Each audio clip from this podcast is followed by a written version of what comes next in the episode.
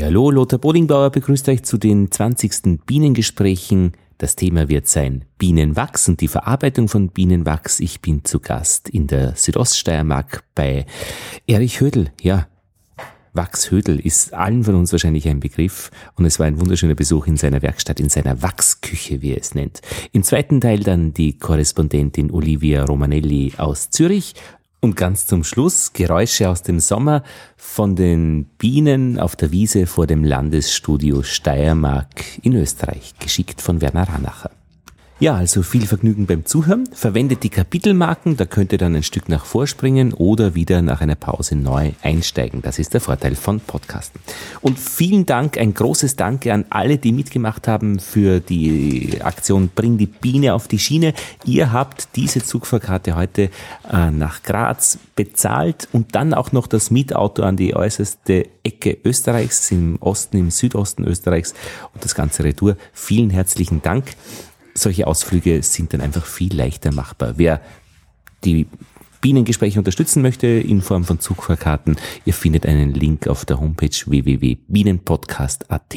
Bisschen nach unten scrollen und unter dem Titel Bring die Biene auf die Schiene ist dann eine Kontonummer dabei. Ja, und das ist auch wirklich der einzige finanzielle Einfluss, der in diesen Bienengesprächen steckt. Das hält uns frei, froh und unabhängig. Aber jetzt geht's los.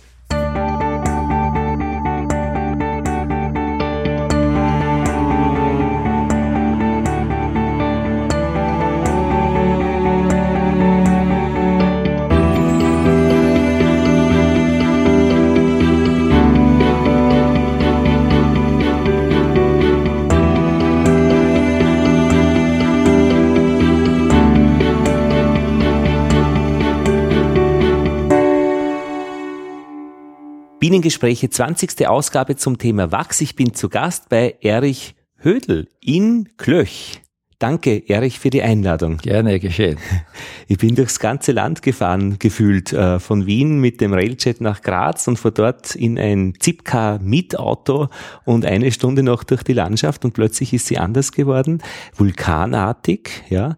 Und ich bin jetzt so im Südosten Österreichs an der Grenze zu Slowenien schon fast, Bad Radkersburg, das sind Thermenorte, die man vielleicht kennt. Und ihr seid auch da. Wachshödel ja, ist euer Name und ich glaube, genau. der ist auch ziemlich gut bekannt. Ja, eigentlich, wir haben in die letzten Jahrzehnte uns in der Imkerschaft einen Namen gemacht. Ja. Gute Leistung.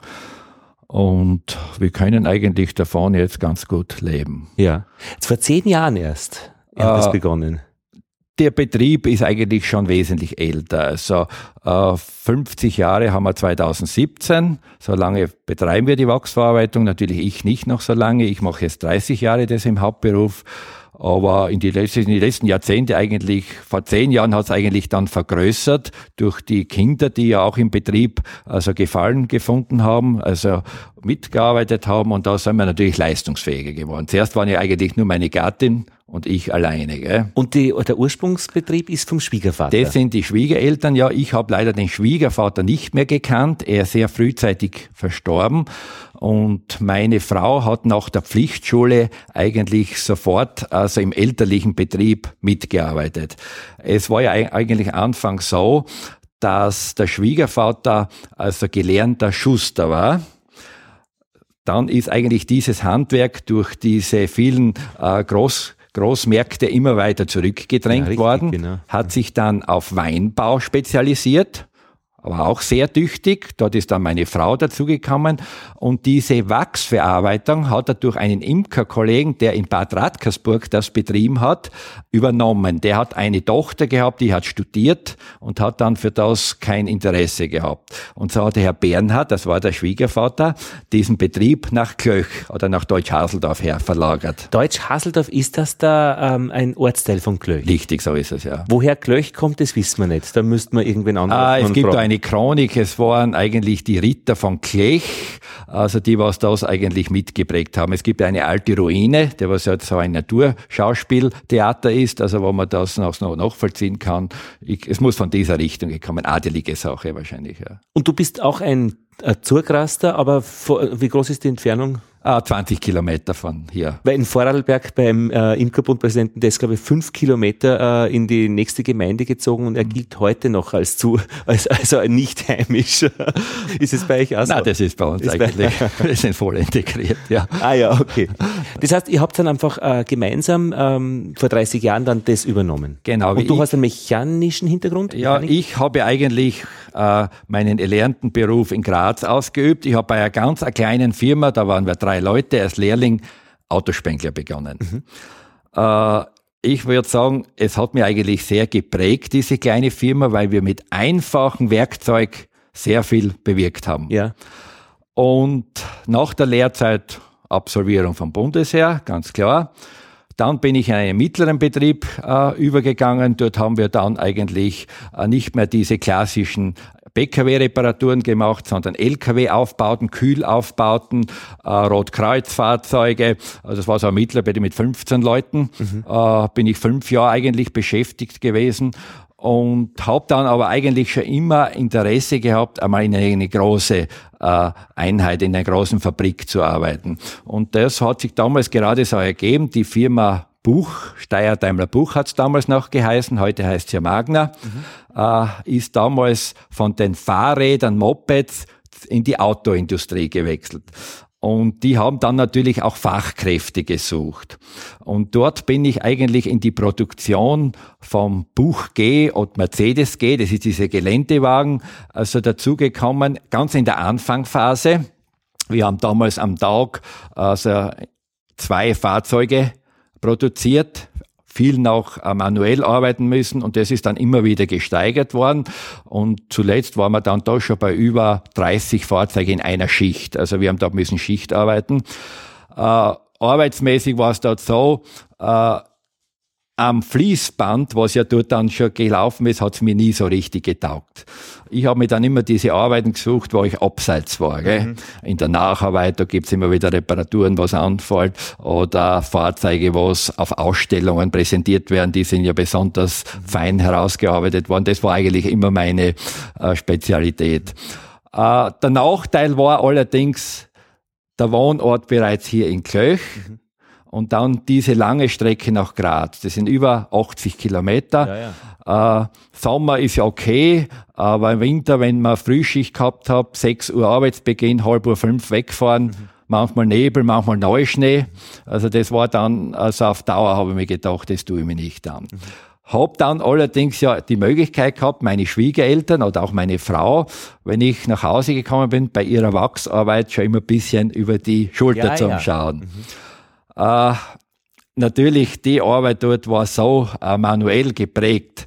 Mittelwand Produktion, mit diese Handpressen. Mhm. Also irrsinnig äh, mühsame Arbeit. Man hat sogar der Schwiegervater seinerzeit drei, vier Leute, das waren Frauen vom Ort, über den Winter beschäftigt gehabt, die den ganzen Tag immer diese Arbeit gemacht haben.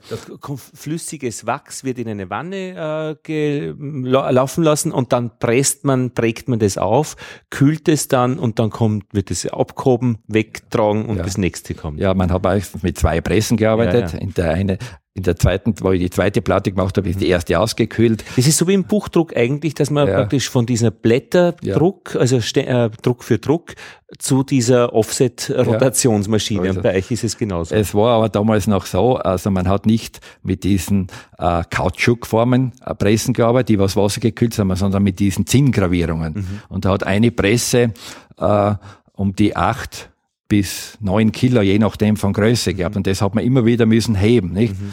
Und Nachdem ich aber bei der Firma ja sehr viel äh, Vorrichtungen gekannt habe, wollte ich eigentlich, äh, damit die sich ein bisschen leichter tun, schon so eine Vorrichtung gebaut, wo ich das nur in Kippeffekt schaffe. Du bist also der Meister der Vorrichtungen, die er selbst baut. Ja, aber nur bin ich dann gar nie dazu gekommen, weil es auf einmal sagt, da sind wir auch zusammen äh, gestanden und da sagt die Schwiegermutter, ja, es würde eigentlich ja Walzwerke schon geben. Und dann hat es bei mir gefunkt. Walzwerke, ja, wo gibt's die? Mhm. Haben wir die Adresse rausgefunden.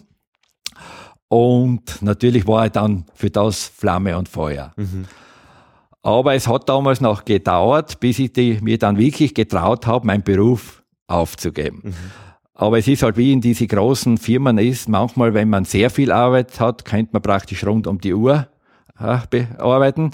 Wenn wenig Arbeit ist, dann wird wieder Stand, mhm. Mitarbeiterstand reduziert. Und da war dann eigentlich mein letzter Anschluss. Es war dort so eine Phase, da hat die Firma intern ein Rundschreiben rausgegeben und hat gesagt, jeder Mitarbeiter, was freiwillig aus dem Betrieb ausscheidet, bekommt die Abfertigung. Das ist ja sonst, wenn man selbst kündigt, eigentlich nicht so einfach. Und das war dann der letzte Anreiz, dass ich gesagt habe, so und jetzt kündige ich. Ja. Ich habe zu Hause dann vorher schon ein bisschen praktisch die Anlage modernisiert gehabt. Mhm. Und wir haben ja damals auch das Glück gehabt, äh, dass wir in Kärnten einen Wachsverarbeitungsbetrieb kennengelernt haben über die Bienenzeitung. Der hat äh, eine Anzeige äh, geschaltet und hat gesagt, ich möchte mich bei meinen langjährigen Kunden bedanken. Er, er geht auf. in Pension. Aha. Er verkauft seine Anlage. Und das hat er schon dazu geschrieben. Das er hat verkauft. er schon dazu geschrieben, ja. Bewerber willkommen. So ähnlich war es, ja. Und das erste, wie ich das natürlich äh, mich äh, äh, gelesen habe, habe ich sofort mit ihm Kontakt aufgenommen. Mhm. Freundlich, ganz äh, netter Herr, kommt's raus und schaut euch das an. Und da sind die Schwiegermutter, meine Frau und ich am Wochenende zu ihm rausgefahren. Ah, ja. Und er hat uns von A bis Z alles gezeigt. Und ich muss sagen, er war eigentlich schon fortschrittlicher, wie wir das waren. Mhm. Er hat einen Dampfkessel bereits gehabt, allerdings mit Holz beheizt, hat dann äh, fürs Ras aufkochen, so wie wir es da hinten gesehen haben, einen doppelmandigen Behälter gehabt schon, mit Dampf eben alles aufgekocht und hat das ganze Ras zentrifugiert. Mhm. Ja, jetzt müssen wir, äh, Erich, jetzt machen wir das so. Lass mich geschwind überlegen. Ähm, wir haben ja einen Rundgang mit dir gerade gemacht. Den werden wir am besten jetzt reinschieben, weil jetzt ist der Begriff Ras gefallen. Ja. Und Ras, das sagen wir vielleicht jetzt gerade noch, das ist praktisch. Das sind die gekochten, verkochten alten Waren, was die Imkans anliefern. Die verkochten schon. Wenn ihr in den Kessel das Material reinschmeißt, dann schmeiße ich einfach die Altwarm rein. Ja. Und wenn das dann zu kocht, zerkocht ist und unten rauskommt, das ist das ein Brei praktisch, ja, Wasserwachs ja. und den Rest dann, das nennt sich dann Ras. Das nennt sich Ras. Ja. Alles klar. Und jetzt gehen wir mit dir in die Wachsküche und schauen uns dort um und hören uns um. Da machen wir jetzt den Rundgang, den wir eigentlich ja vorher schon aufgenommen haben und dann kommen wir wieder zurück und reden da weiter. Alles klar. So, Sprechprobe von der einen Seite, Sprechprobe von der anderen Seite. Eins, zwei, drei, eins, zwei, drei, Sprechprobe. Wir sind, wie sagt man denn, Erich, bei euch in der Werkstatt? Na, in der Wachsküche sind wir da. Gell? Das ist eigentlich unsere Bezeichnung. Und hier drinnen äh, wird einfach das Altmaterial, was die Imkons bringen, die alten Waben, wieder aufgeschmolzen, das reine Wachs zurückgewonnen und auch gleichzeitig das Rohwachs, was die Imker bringen. Und dazu haben wir da ja, wie man sieht, glaube ich, einen ganz kleinen Industriebetrieb mit Leitungen und nach und nach betreiben tun wir natürlich alles mit Dampf. Dazu haben wir auch einen Dampferzeuger, einen Dampfkessel. Das hat noch den großen Vorteil, erstens erreiche ich mit der Dampf eine höhere Temperatur und zweitens ist alles feuersicher. Zum, warum feuersicher? Ja, äh, meine Schwiegereltern haben ja mit dem Betrieb vor ca. 50 Jahren begonnen. 2017 haben wir unser 50-jähriges Jubiläum. Die Anlage damals war ja zum Verhältnis von jetzt ganz einfach. Er hat einfach nur einen Kupferkessel gehabt, einen eingemauerten Dämpfer, hat man dazu gesagt. Unten ist mit festen Brennstoffen Holz beheizt worden. Und so ist das ganze Wachs aufgekocht worden. Und Wachs hat ja die heimtückische Eigenschaft, so ähnlich wie die Milch. Es beginnt zu kochen und irgendwann hat man den äh, Punkt erreicht, wo es dann zum Aufschäumen anfängt. Plötzlich nämlich, gell? Auf einmal genau, steigt. so ähnlich wie bei der Milch. Ja? Und wenn ich da nicht in der Nähe bin und schnell reagiere und unten ein offenes Feuer hätte, dann kann es kritisch werden. Bei mir zum Beispiel schäumt es natürlich auch auf, aber es passiert im schlimmsten Fall, dass der Kessel übergeht und du hast wieder die Arbeit, das Ganze wieder zusammenputzen musst. Also mal eine wesentliche Sicherheit, die der, die Dampfbetrieb, der Dampfbetrieb. Verstehe. Es schaut auch ein bisschen aus wie ein Dampfkraftwerk, hätte ich fast gesagt. Ja, also es ist einfach, wir können da jetzt in den kleinen Kammer reinschauen, da steht nämlich der Dampfkessel. Ja, genau. Ist einer von der kleinsten Bauart, was wir für die Gewerbebetriebe erzeugt, also 133 kW Leistung, wird mit Öl befeuert. Alternative gibt es für die kleinen Anlagen keine über Hackschnitzel oder sowas. Also die sind mit Öl Standard oder Gas, aber Gas haben wir da nicht in der Nähe. Gell? Der macht ja da einen Dampf mit einem Druck? Also der hat unten praktisch eine Trommel. Da sind 100 Liter Wasser in etwa drinnen. Und oben ist eine zweite Trommel, das ist die Dampftrommel. Der Brenner heizt in die Trommel rein, ist ein Dreizugkessel, das heißt, es ist einmal eine große Ausnehmung, wo die Flamme durchfährt.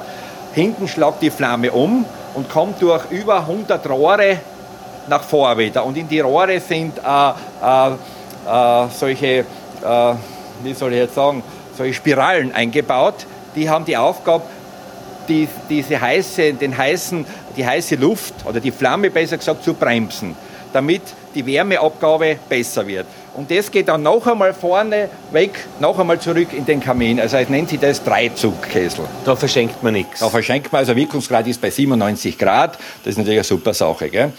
Oben ist dann die Dampftrommel und da sammelt sich der Dampf drinnen. Und der Dampf, wir haben ihn circa auf 2 Bar Druck eingestellt. Also er würde bis 6 Bar Druck genehmigt sein, brauche ich aber nicht. Bei 2 Bar Druck, man sieht da, habe ich 130 Grad Dampftemperatur. Und das ist für die Entkeimung vom Wachs ausreichend. Ah ja, weil es nicht nur geschmolzen wird, sondern auch entkeimt wird. So dabei. ist das, genau. Äh, Kessel, wie schon gesagt, steuert sich von alleine. Druck fällt ab, Brenner schaltet sie ein Druck ist erreicht, also da brauche ich eigentlich sonst nichts mehr tun. Also 130 Grad haben, haben wir da Dampftemperatur, Dampf, ja. Da sieht man dann die Dampfverteiler und von hier gingen die Leitungen zu den einzelnen Wachsschmelzkesseln. Und da sehe ich drei Stück? Äh, nein, es sind mehrere. So, ja, genau. Äh, dieser große ist immer reserviert für die Altwaben, was uns die Imker bringen. Ja, da ist oben ein großer Trichter. Genau, ist unten kegelförmig, oben geht dann der Zylinder rauf. Ich habe da hinten einen Materialaufzug. Mit dem transportiere ich einfach das Material nach oben und von oben her wird er befüllt. Bevor ich das Material in den Kessel werfe, äh, kommt circa die Hälfte von dem Kegel unten mit Wasser befüllt. Weil ich brauche das zum Kochen. Gell? Ja, das heißt, das Wachs wird wirklich gekocht in, äh, im Wasser drinnen. Das ist, äh, seit Jahrzehnten hat man das eigentlich immer gemacht. Es ist eigentlich in der letzten Zeit durch diese Dampfwachsschmelze und Sonnenwachsschmelze ein bisschen abgekommen, aber ja. die schönste Farbe wird einfach, ja. wenn du das die Altwaben in Wasser kocht. Ja. Weil der Blütenballen, was in die Zellen drinnen ist, das färbt ja das Wachs. Karotin habe ich schon gelesen. Schaffst du ja. nur, wenn du das mit Wasser immer in Bewegung hältst. Wenn du das trocken aufheizt, also entweder mit Sonnenwachsschmelzer oder mit den kleinen Dampfwachsschmelzer, da kommst du zu keiner, keiner äh, Verwirbelung. Und dadurch ist das Wachs, wenn man das vergleicht, gekocht im Wasser oder nur vom Dampfwachsschmelzer bedampft oder überhaupt vom Sonnenwachsschmelzer, es ist von der Farbe her einiges dunkler es ist so gräulicher irgendwie, wenn ja. man es immer ja. wieder aufheizt, äh, heiß macht und dann wieder praktisch. Und ich habe es einmal daheim auch wirklich im Wasser auch gekocht und ich war auch verblüfft, eben wie du sagst, ich habe das genau gesehen. Es ist eine ganz eine schöne Farbe, ein schönes Wachs. Vor allem je dunkler dann das Material ist, ja. was sie uns die Imker liefern, nicht? Ja. umso größer ist dann der Gegensatz, wenn es gekocht ist im Wasser oder nur so auf, auf erhitzt worden. Alles klar.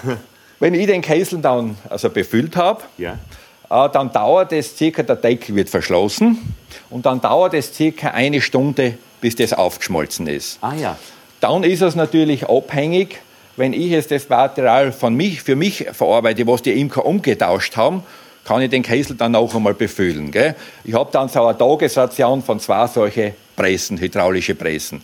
Wenn ein Imker mit einem eigenen Wachs bei mir ist oder mit den eigenen Altwaben, dann muss ich mich nach seiner Menge richten. Da kann er einfach von mir aus einmal nur die Hälfte befüllt sein. Manchmal müssen wir sogar nachmachen, je nachdem, was für eine Menge er hat. Gell? Da kriegt er sein eigenes Wachs dann wieder retour? Das ist ja bei uns möglich. Also wie schon gesagt, er meldet sich telefonisch an, kriegt einen Termin, kann bei der Umarbeitung von A bis E, von Anfang bis zum Ende dabei bleiben. Mhm. Machen sehr viele am Anfang überhaupt gern ja. und hat natürlich die Übersicht, wie das wirklich verlaufen ist. Gell? Und du hast da immer wegen zum, zum Reden dabei? Genau, da kommt verschiedene viel. Themen zum äh, handelst ab und das ist eigentlich äh, eine spannende Sache immer. Ja? Ja, ja. Wir arbeiten das ganze Jahr über eigentlich auf ah, dem verstehe. Gebiet. Ja.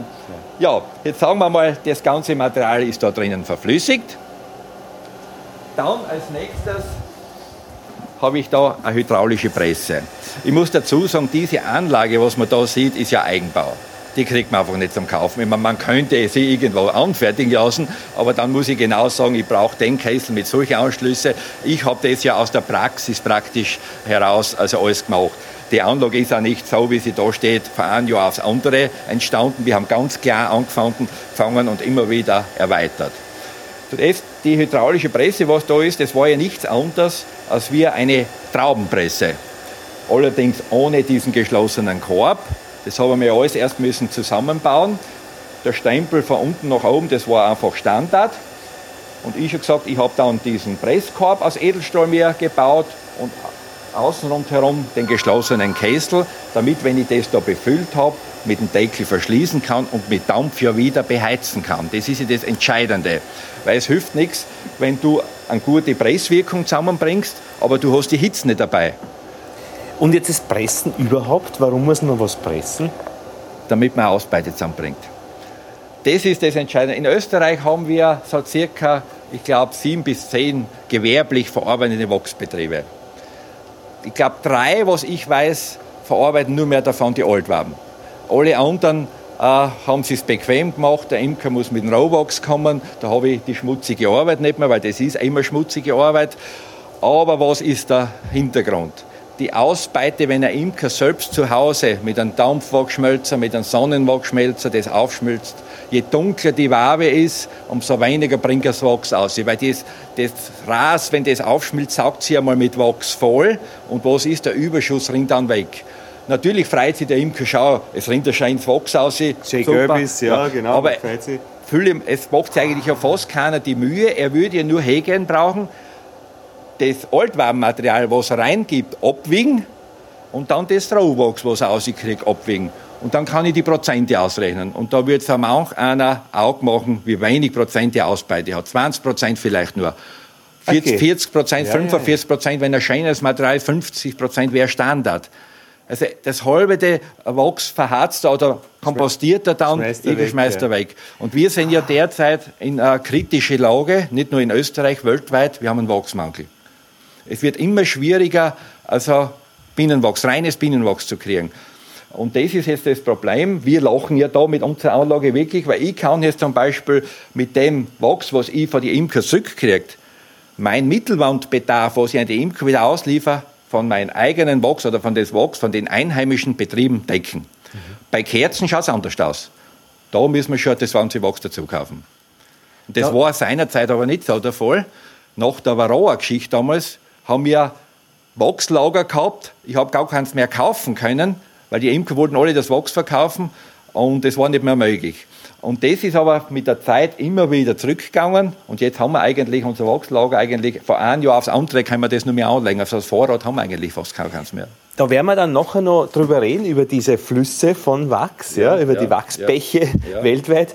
Ähm, das interessiert mich da noch ähm, praktisch, die, das ist, wie sagt man, was überbleibt, der Trester. Ist das so wie, wie, wie bei, die, bei, die, beim, bei wenn, man, wenn man Weintrauben presst? Genau, ja. Ah. ja. Und das, ich meine, wir sind in der Südsteiermark, ist eine Weingegend, oder sind wir Südsteiermark? Wir sind in so der Südoststeiermark, ein klassisches ja. Weinbaugebiet und, und Obstbau. Gell? Und so gesehen ist es naheliegend, dass man da mit einer Presse arbeitet, die genau. aus dem Weinbau kommt. Äh, die Funktion von der Presse, also wenn das Ganze aufgekocht ist, da kann man Presstücher rein das sind die gleichen Tücher, was man fürs Obst hat. Das ja. ist ein Polyestermaterial. Also das hält nämlich den Druck und auch die Hitze stand. Ich gebe sogar drei Tücher rein. Dann muss ich vorsichtig unten den Schieber mal öffnen. Da kommt mir dann zuerst das heiße Wasser, weil das ist ja am schwersten, rinnt einfach durch die Presstücher durch und sammelt sie hier in dieser Auffangwanne. Ah ja. Jetzt muss man mal schauen, dieser Zylinder da oben, da wird das Material äh, angeliefert. Ja. Da in dem Trichter drinnen ist, wird die Erhitzung gemacht. Also im ganzen Käse. Ja, im, das wird das Ganze schon äh, äh, oben, praktisch ja. oben wieder erhitzt. Das ist ungefähr so groß, zwei Mann groß, ja, kann man sagen. 1500 Liter Inhalt. 1500 Liter Inhalt. Und dann unten ist so ein, so ein Ausgang, so ein Rutschen und in diesen Presszylinder. Äh, und der geht man uns ungefähr bis zum Hals so vom Boden auf. Ja. Genau. Da gibt es eine Stirn, wo man aufsteigt und unten geht ein Rädel raus. Das ist einfach der Ablauf dann von Wasser und, und, und Wachs dann in die Auffangwanne. Weil da Vom die Wasser und Wachs, das genau. ist dann noch vermischt. Erst kommt dann natürlich, wenn ich den aufmache, das Wasser. Ja. Dann in, als nächste Folge das flüssige Wachs, was sich vom Kochen schon abgesondert hat. Ja. Und wenn das abgeronnen ist, bleiben die Dresden drinnen. Und ja. die muss ich dann mit der Förderschnecke hinaus befördern. Und da habe ich dann meine Presstücher, so wie ich es da jetzt drinnen habe. Ja. Da habe ich mein Augenmaß, so circa 10 cm Stärke. Dann kommt wieder Aluplatte dazwischen. Ah ja. Wieder das Pressdurch. Wofür die Aluplatten? Ja, es ist so, der Presskuchen, so, wenn das ja. zusammenpresst Ja. ist, der sollte ja nicht stärker wie zwei bis drei Zentimeter sein, damit ich eine gute Ausbeute habe. Verstehe. Damit das es die Pressen wirkt. Es hilft nichts, wenn ich einen großen Kuchen habe, Ja, ja. dann bringe ich vom Kern ja, das wächst wieder nicht gut aussehen. Sagt, die schauen aus wie Ver Verkehrsschilder. Fallen die jetzt irgendwo, oder was? Ja, so ähnlich. Äh, man muss sich nämlich vorstellen, wenn wir die Presse in Betrieb nehmen, beheizen sie wie vorher mit Dampf auf. Ja. Die Platten werden siedend heiß. Ja, ja. Oben ein Platten, unten ein Platten, inzwischen das Presstuch. Und dann der Druck. Ja, ja. Das ist die beste Ausbeute. Und gleichzeitig habe ich durch das Kochen, das Ras, so sagen wir im Volksjargon, wenn das aufgekocht ist, ist ja auch mit Wasser Wie getränkt. sagst du, Fachjargon? Ras, das Ras. Das Ras. Ist was? Das ist einfach das, die aufgekochten Altwaben. Alles klar, das Gell? Ras. Woher kommt das Wort, Ras? Ich weiß, das. ich habe das so übernommen. Gell? Das Das, hat Ras. mein Schwiegervater schon Ah, immer gesagt, okay. das ist das Ras. Das Ras, okay. Und wenn da jetzt dann der Druck drauf kommt, presse ich automatisch auch das Wasser raus. ja, ja. Und was hat das Wasser gegenüber dem Fett? Eine Trägersubstanz. Fett schwimmt ja am Wasser. Ja. Und so habe ich eine super Ausbeute. Würde ich nur ein Wachs in die Dresden drinnen haben und kein Wasser dabei Ja. Und ich presse das zusammen, Ja. würde ich bei Weitem wieder nicht diese Ausbeute zusammenbringen, als was das Wasser mir mithilft. Und nur mal das Wasser hilft was? Also du sagst, das, äh, äh, das, äh, das Wachs schwimmt dann oben auf, das Wasser ist unten praktisch. Genau. Was hilft das Wasser genau nochmal? Dass man es von den Ras, wenn ich das zusammenpresse, mit rausschwemmt. Ah, Weil das Ras ist ja auch mit Wasser gesättigt. Es ist zwar Wachs auch dabei, Das aber auch mit Wasser. Nicht? und das nimmt er das alles mit und Genau. wer, wer es nur wächst, dann würde, Würde das, sogar, würde das vielleicht sogar ein Teil in dem Ras drinnen festpresst werden. Ne? Verstehe. Das Und ist- das ist ja praktisch, äh, ist das da noch Dampf? Nein, da ist schon Wasser, da ist schon 100 Grad Wasser. Da, also was da rauskommt, ist einmal Wasser. Ja. Aber natürlich ist die Presse mit Dampf beheizt da, nicht? Ja. Es ist komplett mit Dampf befüllt. Der Dampf strömt sogar durch die Rohre durch und Ja. kommt dann da raus. Ah, da- Aber nicht mehr am Anfang, natürlich hat sie das auf und Ja. dann schalte ich den Dampf so weit zurück, dass nur leichte Zirkulation ist, dass ich die Temperatur einfach behalte. Ich habe da dann ca. 100 Grad Temperatur drinnen. Muss dann, wenn ich die Presse einschalte, mit wenig Druck beginnen. Weil ich, das ist sehr saftig, nicht? Ja, ja. Also wir fangen da mit 30 Bar an, pressen das einmal fest, kommt, der ja. Stempel schaltet sich dann alleinig Ja, aus, zwei, dreimal lasse ich es nachdrücken, gehe dann in die nächste äh, Stufe auf 100 Bar und die letzte Höchststufe auf 150 Bar. Und das Ganze dauert circa eine Stunde. Das wollte ich nämlich gerade fragen. Eine Stunde das Pressen. Und Erhitzen vorher. Also das kommt auf die Menge dann drauf Ja. an. Wie schon gesagt, ich brauche eine Stunde, damit ich eine Kesselfüllung äh, erhitzt habe. Wenn ich dann natürlich das nachmachen muss, weil das kocht sich ja irrsinnig Ja. zusammen, muss ich wieder eine Stunde rechnen. Nicht? Das kommt auch auf der, auf der Zeit drauf Aber an. es ist ja schon dieser, äh, effizient äh, ist es schon. Also das merkt man schon ganz deutlich. Der Effizienzgedanke, man kann da nicht dastehen und langerieren. Nein. Man hat eine Produktion, wo man wirklich eine Menge verarbeitet. Genau. Also bei uns ist es ja meistens so, wenn wir also das eigene Material verarbeiten, dann koche ich den Käsel am Vortag, am Abend schon auf. Ja. Weil der kühlt über Nacht nicht so viel ab. Ich brauche in der Früh nur kurz nachwärmen und ich kann um 8 oder 7 wie ich irgendwie dazukomme, bereits mit dem Pressen beginnen. Wenn ich einen Kunden mit eigenem Wachs habe, dann müssen wir in der Früh natürlich erst den Käsel befüllen. Und das wird natürlich dann bis zum Mittag wahrscheinlich, bis wir dann äh, das einmal abpressen. Gell? Je nach Menge halt dann unterschiedlich. Ja. Jetzt muss ich, es riecht gut, ja, es, eine Wachsküche riecht gut, muss man mal sagen. Also für die, die jetzt zuhören, weil die sehen das ja nicht. Wir sind da jetzt in einem Raum, das ist ungefähr so ein, eigentlich, wie soll man denn sagen, äh, 20 mal 10 mal 10 Meter äh, Ja, ungefähr. Circa, wenn ich den da auch dazu nehme, sind wir bei 12 Meter Breite Ja. und auf circa 10 Meter Länge haben wir da. Ja. Genau. Und da sind eben diese, diese, diese großen Kessel. Ähm, und äh, man sieht Blöcke von Bienenwachs, so wie der Emmentaler, so Ja. ungefähr schaut es ein bisschen aus. Und es riecht einfach gut. Also es ist eine angenehme Arbeitsatmosphäre, habe ich den Eindruck. ja, ich meine, den Geruch haben wir natürlich vielleicht gar nicht mehr so stark Ja. intensiv, aber Kunden, wenn reinkommen, da riecht es gut. Ja, ja. Gell? Das ist typisch. Ist irgendwas gefährlich an der Arbeit auch? Also wo Ja, man sagt, mein- da muss man gut aufpassen. Mit Handschuhen natürlich selbstverständlich nicht, aber sonst ist eigentlich von der Sicherheit eigentlich alles, äh, wird die Anlage wird ja auch ständig überprüft vom TÜV und von den Servicefachleuten der Firma. Kesselservice ist alle Jahr äh, äh, an, steht alle Jahr an, also da dürfen Ja. wir eigentlich, also ich arbeite jetzt fast 30 Jahre in dem Betrieb und ich darf auf Holz klopfen. Ja. Wir haben noch nie was gehabt. Gell? Und Weil das Wachs dann selbst ist ja dann, ist dann heiß noch, aber ja. es ist dann nicht irgendwie, also der, wie du sagst, eben, Flammen sind eben keine da. Das, das heißt, ist einmal das, das ganz Wichtige, genau. dass eine Feiersicherheit gegeben ist. Ja. Und wie schon gesagt, bei uns läuft ja das Wachs dann ziemlich in geschlossenen Leitungen ab. Ja. Nicht? Ich habe, wie ich begonnen habe, seinerzeit das Wachs alles mit Eimer transportiert. Nicht?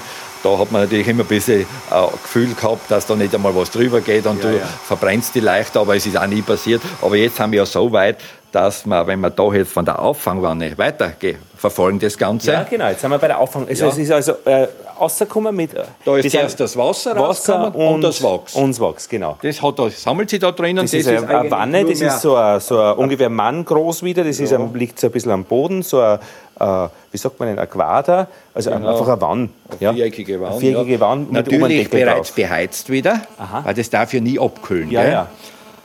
Da habe ich dann noch ein Seituch drinnen, wenn da zum Beispiel bei der Presse ein Tuch zerreißen würde, damit man nicht die Dresden, was dann wahrscheinlich mit rausschwemmen würde, meine Wachsleitungen verstopfen. Das fängt einfach das Presstuch oder das Seituch da drinnen auf. Gell?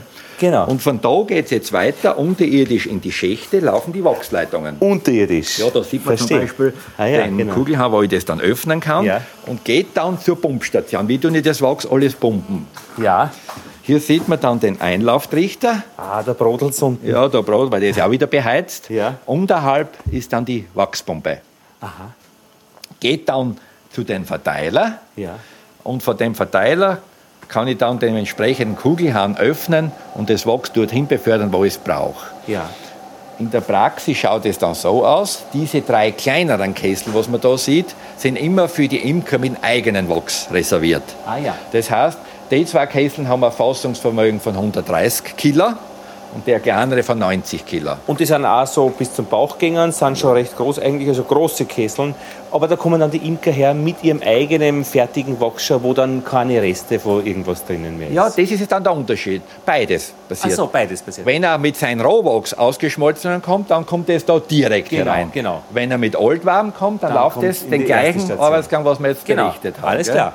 Und die zwei großen Kesseln ja. sind dann, wie ich gesagt habe, das Gewachs, was umtauscht worden ist, was da reinkommt. Gell? Moment, langsam, was umtauscht worden ist? Äh die kleinen Imker zum Beispiel, die bringen mir einen Sack Altwaben, ja. den wiege ich ab. Ja. Er kriegt 40 Prozent an Mittelwände Richtig. und das andere dann, wird dann von mir verarbeitet. Nicht? Genau, und das kommt dann aber da ein. Das kommt alles da ein. Und auch zum Beispiel das Rohwachs, was der Imker ausgeschmolzen und umtauscht in dem Sinn, weil er das eigene nicht will oder was, wird auch da reingeschmissen. Gell? Und da beim, wenn er Rohwachs bringt, macht, es, macht er dann 1 zu 1 oder 1 nein, zu Nein, 90 Prozent. 90 Prozent, ja, genau. Außer er spült sie wirklich dabei, wenn man so den, die Wachsgötze, dass der wirklich äh, drei, viermal den aufkocht und dann, ja, ja. dann kriegt er bis zu 97 Alles, ja, 97, genau. Ja, äh, 3 Prozent. Grad. Genau so ist es, genau. ja. Das heißt, Wir genau. Da reinschauen. Der hat ca. 1000 Kilo Wachsinhalt. Ah, ja, ja, ja. Das sind jetzt lauter Wachsreste ja, da drin. ist von die Altwarm reinpumpt worden. Ja. Da sind dann die Wachs, äh, was die Imker, die, die Blöcke bringen und so. Das wird alles da reingeschmissen und bis ah. die Kessel einfach voll ist. Wie lange dauert das, bis er voll ist? Ja, das, ist so jetzt äh, ein Meter mal ein Meter. Drei Meter mal ein Meter da circa. Genau, das sind einfach ja. zwei Kubikmeter Wachs genau, im Prinzip. Ja, Das heißt, wie lange dauert das, bis das voll ist? Das kommt darauf an, in der Hauptsaison kann das innerhalb von einer Woche sein. Ah. Jetzt ist eigentlich ein bisschen ruhiger. Jetzt äh, wir heuern wahrscheinlich den gar nicht mehr aufhitzen, ja. sondern erst im nächsten Jahr. Gell? Alles klar. Weil ich habe noch ein Altwab noch ein bisschen zum Verarbeiten ja, ja, ja. und das hat dann Zeit jetzt. Gell? Das heißt, okay, ja. verstehe schon. Also das kommt alles da rein. Gell? Wahnsinn. Wenn der dann voll ist, dann schalte ich natürlich die Dampfleitung ein. Gell? Ja. Und das dauert dann drei Tage, bis, bis der komplett verflüssigt ist. Bis er liebe bleibt dann über Nacht flüssig. Ja.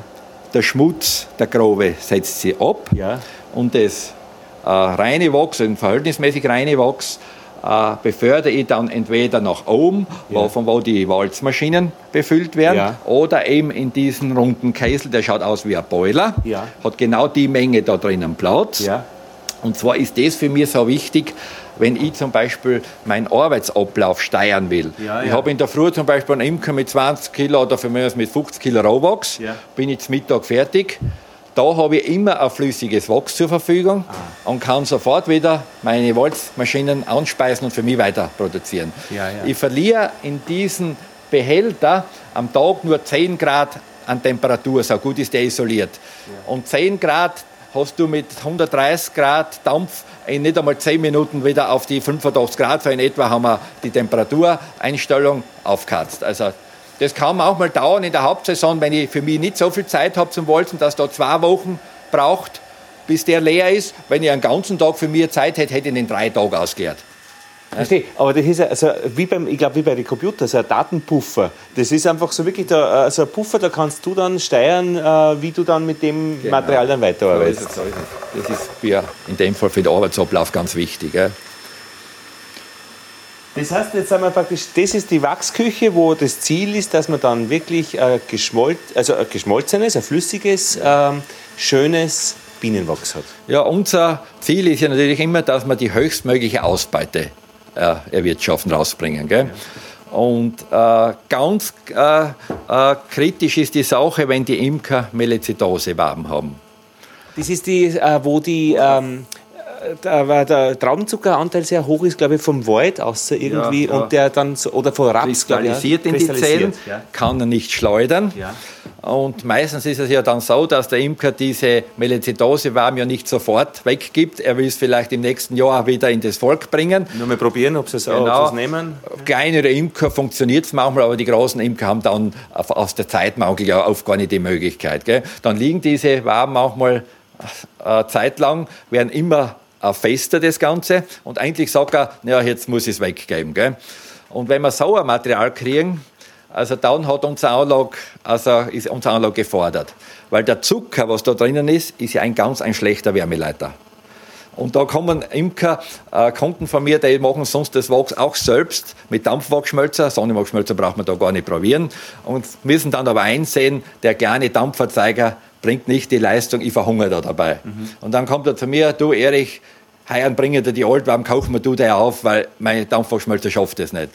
Und da ist es ja so, wenn ich wirklich eine große Menge habe, große Imker bringen das auf Palette manchmal, dass ich da meinen Kessel die ganze Nacht voll durchharz, damit ich dann in der Früh das Ganze verflüssigt habe, mhm. weil so viel Energie da reingeht. Zucker ist ein irrsinnig schlechter Wärmeleiter. Aber der, wird dann, der Zucker wird dann im Wasser gelöst? Gelöst, gelöst und geht dann als Zuckerlösung praktisch ja. in die Kanalisation. Gell? Ah, ja, das ist verloren dann. Gell? Aber er ist zumindest heraus aus dem Wachs? Ja, beim Wachs merkst du da nichts mehr dann. Ja. Gell? Ja. Ah, interessant. Das ist bei Melizidose das ganze Problem. Ja. Und ist das für oft oder ist das? Ja, Jahre, von Jahr zu Jahr verschieden. Gell? Voriges Jahr war es kein Problem. Also da haben die Imker, also heuer muss man eigentlich sagen, da mhm. haben es ganz wenig Melizidose, was wir berichtet haben. Aber es mhm. gibt schon Jahre, wo es mhm. sehr viel Melizidose gibt. Ja. Und da ist halt wirklich eine Anlage mit Dampf betrieben, also das Um und Auf. Ja, ja, das ist wieder ordentlich. Ja. Äh, was wir da drinnen jetzt dann auch haben, wenn wir, also, oder der Imker es wünscht, er braucht keine Mittelwände, weil er vielleicht noch äh, auf Reserve vom Vorjahr hat, dann können wir auch Wachsblöcke anfertigen. Nicht? Das wird das flüssige Wachs dann in diese Edelstahlwannen, da sieht man zum Beispiel auch eine, ja, genau. die werden da hinten platziert. Ja. Da pumpe ich das in diese Wannen, lasse es aushärten und da sieht man dann die Wachsblöcke. Genau. Die kann ich dann jederzeit, wenn ich will, also den, in den Kessel wieder heben. Für das habe ich da diesen kleinen Aufzug, ja. mit dem kann ich den ganzen Raum abfahren. Ja. Oder der Imker nimmt es wieder nach Hause mit und lagert es bei sich zu Hause und bringt es irgendwann vorbei. Nicht? Die Goldbahn, die großen. Goldbahn, ja. Und da sieht man ganz schön ja. diese Farbunterschiede. Gell? Das ist immer mhm. äh, abhängig, war das Wabenmaterial schöner, mhm. war ein Deckelungswachs dabei, dann wird es um einiges heller. Mhm. Und das sind einfach diese äh, Unterschiede mhm. dann.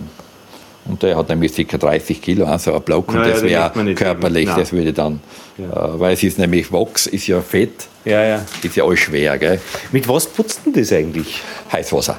Ah ja. Wir haben da einen Heißwasserkreislauf, der läuft das Wasser den ganzen Tag mit 80 Grad oder 85 Grad im Kreis, weil wenn ich dann die Wasserleitung öffne, brauche ich ja sofort heißes Wasser. Ich kann nicht warten eine Zeit lang, bis das kalte Wasser weggeronnen ist, weil dann stockt mir gleich alles. Das Wasser das Beste. Gell? Und wenn einmal ein Wachs im, im Rädel fest wird? Das Nein, das kann nicht werden, weil die ganzen Rohrleitungen sind mit Dampfleitungen beheizt. Ah. Sonst würde das nicht funktionieren. Eben, ja. Weil wenn das, da, äh, das Rohr die zugefroren ist oder zugewachsen ist, das kriegst du ja sonst nie mehr auf.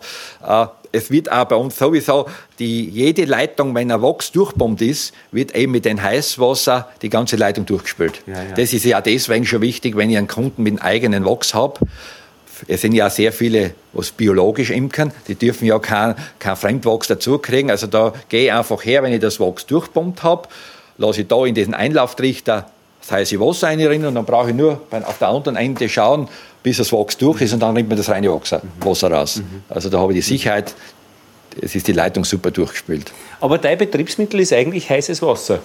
Heißes Wasser und Dampf.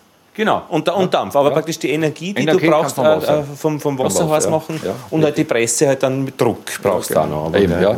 Das ist das ganze Geheimnis eigentlich. Ja. Und das ist halt natürlich für größere Mengen aufgebaut, nicht? Ja, ja. ja. Weil die kleine Anlage, was der Schwiegervater damals gehabt hat, war eben, wie schon gesagt haben, dieser Kupferkessel. Ja, ja gefährlich ein bisschen mit der Beheizung. Ja. Und links und rechts hat er, nicht, hat er auch zwei kleine Spindelpressen stehen gehabt. Und da ist das genauso. Man hat aber damals keine solche Polyesterpresstücher genommen, sondern Jutesäcke. Ist immer ein Maß, ein Schöpfer reingeschöpft worden. Der saugt zusammen, die Platten dazwischen. Das nächste, bis einfach die Presse voll war. Mhm. Und der Dampf, was in diesen Dämpfer beim Kochen entstanden ist, hat er mit zwei Schläuche in diese zwei Pressen reingegleitet, dass die schön heiß bleibt. Und dann hat er alle paar Minuten die Spindel wieder müssen nachdrehen. War von der Ausbeute her spitze, aber von der Menge her bis begrenzt mhm. gewesen. Gell? Also das. Ähm, und Mittelwände pressen, das passiert dann woanders? Ja, da können wir dann in den nächsten Abschnitt ja. schauen. Dort stehen unsere Walzwerke. Gell? Ah ja, das heißt, ja. das ist ein zweigeteilter Betrieb. Oder gibt's was ja, es ist einfach also räumlich von, von ja, den Arbeits... Weil hier drinnen ist es ja nie so, äh, so reinlich. Ja. Man sieht ja, ich habe immer diese Kartons aufgepickt, weil dann brauche ich nicht so viel putzen. Nicht? Wenn genau. die dann einmal ziemlich schmutzig sind, reiße ich es und pick wieder neu auf. Die Hitze ist da natürlich, man muss sich vorstellen, immer wenn man einen Kessel aufmacht, der ganze Dampf strömt aus. Wir haben da im Sommer 35 Grad Temperatur drinnen. Also du schwitzt einfach wie in einer Boxstube. Gell? Das würde also bei der Mittelwarmproduktion dann nicht funktionieren, weil dort brauche ich ja ein kühlere ja, Klima. Da, da würde ich mit der, mit der Walzen ja. gar nicht zum Fahren kommen. Nicht? Und und ja, das ist einfach, wir machen das gern. Also der Manuel, mein Sohn, neben steht er eh. Ja. Also wir sind da drinnen eigentlich zuständig. Ja, Im drüberen Bereich haben wir eigentlich einen Angestellten, ah, ja. der was die Produktion, in der Walz natürlich auch zwischendurch ab und zu, mein Sohn natürlich. Äh, wir haben wirklich das Glück, dass von unseren vier Kindern, was wir haben, drei voll im Betrieb beschäftigt sind. Der Manuel in der der Wachsküche. in der Wachstube, genau. Die Yvonne am Telefon, die habe ich Büro, und im Büro. Buchhaltung, genau. äh, Kundenbetreuung und der Alexander Sander, ja. äh, hat eigentlich die Wachsverarbeitung schon übernommen, weil ich habe mich nur mal den Handel äh, gehalten. Ja. Ist eigentlich jetzt überall einteilbar, so muss man sagen. Ja. Und das vierte Kind macht ganz was anderes. Die ist in Wien Lehrerin, ja. Die hat ah, ja. Sie tut ab. aber, aber sie kommt, sie kommt zu Weihnachten noch heim. Ja, ja, ist eh klar, genau. Momentan Was macht ihr? Ich mache es genauso. Nach Oberösterreich, zu Weihnachten kommt man ah, heim. Genau, genau. so ist es, ja. ja. Ja, und ich meine, ich glaube, das ist eine gute äh, Konstellation, wo man praktisch äh, betrieblich ganz ja, gut arbeiten kann. Wir haben im Frühjahr natürlich die meiste Arbeit, weil die kleinen Imker kommen erst dann drauf, auf, wenn der Schwarm am Baum hängt, jetzt brauche ich Mittelwand. Und größere Imker sind natürlich eh schon vorausschauend, aber das geht einfach nicht anders. Und und von deinen, äh, die Imker, mit denen du zu tun hast, das sind ja praktisch berufliche Imker, genauso wie ähm, die im Vereinen organisierte Imker. So ist das, genau. Und ja. Wie ist das, also wie, äh, wie viele Berufsimker sind das? Oder, oder hast du da. Äh, also ich könnte jetzt nicht sagen, wie viele Berufsimker wir haben, da müsste man den äh, Präsidenten von Erwerbsimkerverband fragen. Aber also im Verhältnis, ist es halb halb? Also aber ich meine von meinen Kunden ja, eigentlich. Von, von Nein, Mengen, es ist sicher so, dass zwei Drittel sicher die kleineren Imker sind. Aha und ein Drittel die größeren. Ja. Von der, von der äh, Me Menschenmenge und von, von, von Volumen her werden wahrscheinlich die Berufsimker ganz ja, andere weil die Mengen kommen mit ganz anderen Mengen. Das und ist zwar ganz, ganz andere Mengen. Ganz andere Da ja, kommt man auch mit 200, 300 Kilo. Nicht? Genau. Der kleine Imker äh, kommt angefangen von 2 Kilo, was er vielleicht Ein Ja, wenn er das eigene umarbeiten haben will, dann muss er 20 Kilo Rohwachs mhm. haben oder 50 Kilo alt werden, weil darunter kann man einfach nicht die Anlage in Betrieb nehmen, das zahlt sich nicht aus. Gell? Äh, aber von daher sind die großen Imker schon wesentlich größer in der Menge. Ne? Da ist eigentlich nichts anderes als wie der Lagerraum, was ja. von draußen reinkommt. Ja. Wir haben da eigentlich all solche Transport. Äh, äh, Kunststoffkisten. Das hat nämlich den Vorteil, wir kriegen ja auf die Säcke was undicht sind, wo Honig drinnen ist. Ja, ja. Und der würde dir sonst immer da unten ausrennen. Es wird dann warm, dann wird er Ja, schön ja. flüssig. Da würdest du eigentlich mit dem Putzen eigentlich nie fertig werden. Die kann ich dann mit der Zeit wieder auswaschen, gell, ist kein Problem. Und die transportieren wir da einfach in den Lift rein, Materialaufzug rein. Gell. Sind auch vom Weinbau, schätze ich mal, gell? Haben wir auch solche eigentlich Obstbauer, haben wir einfach dann auch, Ja, das haben wir einfach, das ist praktisch, ja. Wir haben eigentlich die kleineren, die Weinbauern haben dann schon wesentlich größere. Und eben die Trennung zwischen Bio-Bienenwachs und konventionellen äh, Bienenwachs. Genau, das zum Beispiel, da, wir- das ist an Alexander eigentlich sein Bereich, also mit der Bio-Organisation das Ganze immer äh, zu abhandeln. Äh, wir müssen da immer das ständig genau kennzeichnen. Ja. Und äh, er hatte dann alle Jahre auch diese Prüfung von der Biogarantie Austria, wo wir da Mitglied sind. Und da geht es halt darum, dass die Wachsmengen, was wir da eingelagert haben und die Wachsmengen, was wir verkauft haben, dass das mit der Inventur zusammenpasst. Der Schwund irgendwo ist immer ein bisschen vorhanden, das ist ganz Aber klar. es soll halt nicht mehr sein. Ja, weil es gibt ja jetzt bei der Bioschiene also zwei Varianten. Es gibt einmal dieses rückstandsfreie Wachs. Ja. Das dürf, dürfen, äh, seit voriges Jahr haben sie uns das mitgeteilt, wobei aber das nicht unsere Aufgabe ist. Äh, Imker, der was auf, von konventionell auf Bio umsteigt, darf, wenn sein Wachs Rückstände enthält, darf das Rückstandsfreie verwenden. Ein Imker, was bereits biozertifiziert ist, bei irgendeiner Bioorganisation, er will erweitern und braucht dann auch wieder Mittelweine, darf nur mehr Bio-Wachs von zertifizierten Betrieben verwenden. Und das muss jetzt der Kunde selbst wissen, wenn er zu uns kommt oder bei Internet bestellt, was für ein Wachs er braucht. Gell? Äh, weil einfach die sagen, äh, wir wollen das Rückstandsfreie, was ja von was Gott woher äh, eingeführt wird, äh, von Untersuchung her ist es in Ordnung. Es, man findet die Sachen, was man äh, nachschaut, einfach nicht an, ist als rückstandsfrei zertifiziert, aber das will man jetzt ein bisschen zurückdrängen, dass unsere Bio-Imker, die was schon überschüssiges Wachs verkaufen können, auch dadurch ins Geschäft kommen. Es ist natürlich preislich jetzt schon ein gewaltiger Unterschied. Ein rückstandsfreies Wachs äh, ist jetzt, die, oder die Mittelwand spreche ich jetzt, ist im Verkauf bei 22,50 Euro und ein Bio, reines von einem Biobetrieb zertifiziert, sind wir jetzt mit äh, 28,90 Euro. Gell? Also da ist natürlich eine gewaltige Spanne, aber die, wir müssen das auch um 15 Euro schon einkaufen. Nicht? Und das ist natürlich, wenn, wenn man es machen muss, kann man es sich eh nicht aussuchen. Kann man sich eh nicht. Es muss ja der Imker dann überlegen, kriege ich das über meinen Honigpreis Genau. äh, praktisch herein, wo ich da mehr Aufwand habe. Nicht? Genau. Weil die auch andere Auflagen ja auch noch nicht. Genau. Ja. Na, das ist ja die Steuerung. Bio ist ja, ein aber Steuerungsmechanismus. es, die Imker berichten, also die sagen, in diese äh, Naturkostläden, Bioläden, äh, kommst du dann viel leichter mit einem äh, zertifizierten Biohonig ins Geschäft, als wie wenn du den normalen hast. Nicht? Mhm. Weil da, ja. Papa? Ja, nur dass er mich Mika. Grüß Gott. Ja, wir sind da jetzt praktisch in unserem Walzraum.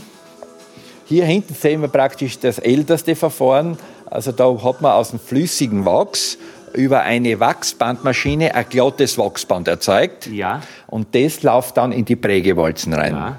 Es ist das älteste Verfahren. Hat äh, praktisch den Nachteil, ich habe zwei Arbeitsgänge und ich kann den Abschnitt, was mir beim, bei der Produktion abfällt, links und rechts, nicht, habe nicht die Möglichkeit, dass ich das gleich wieder einschmelze. Hier bei der neueren Variante rinnt ja das flüssige Wachs in diese, zwischen diese,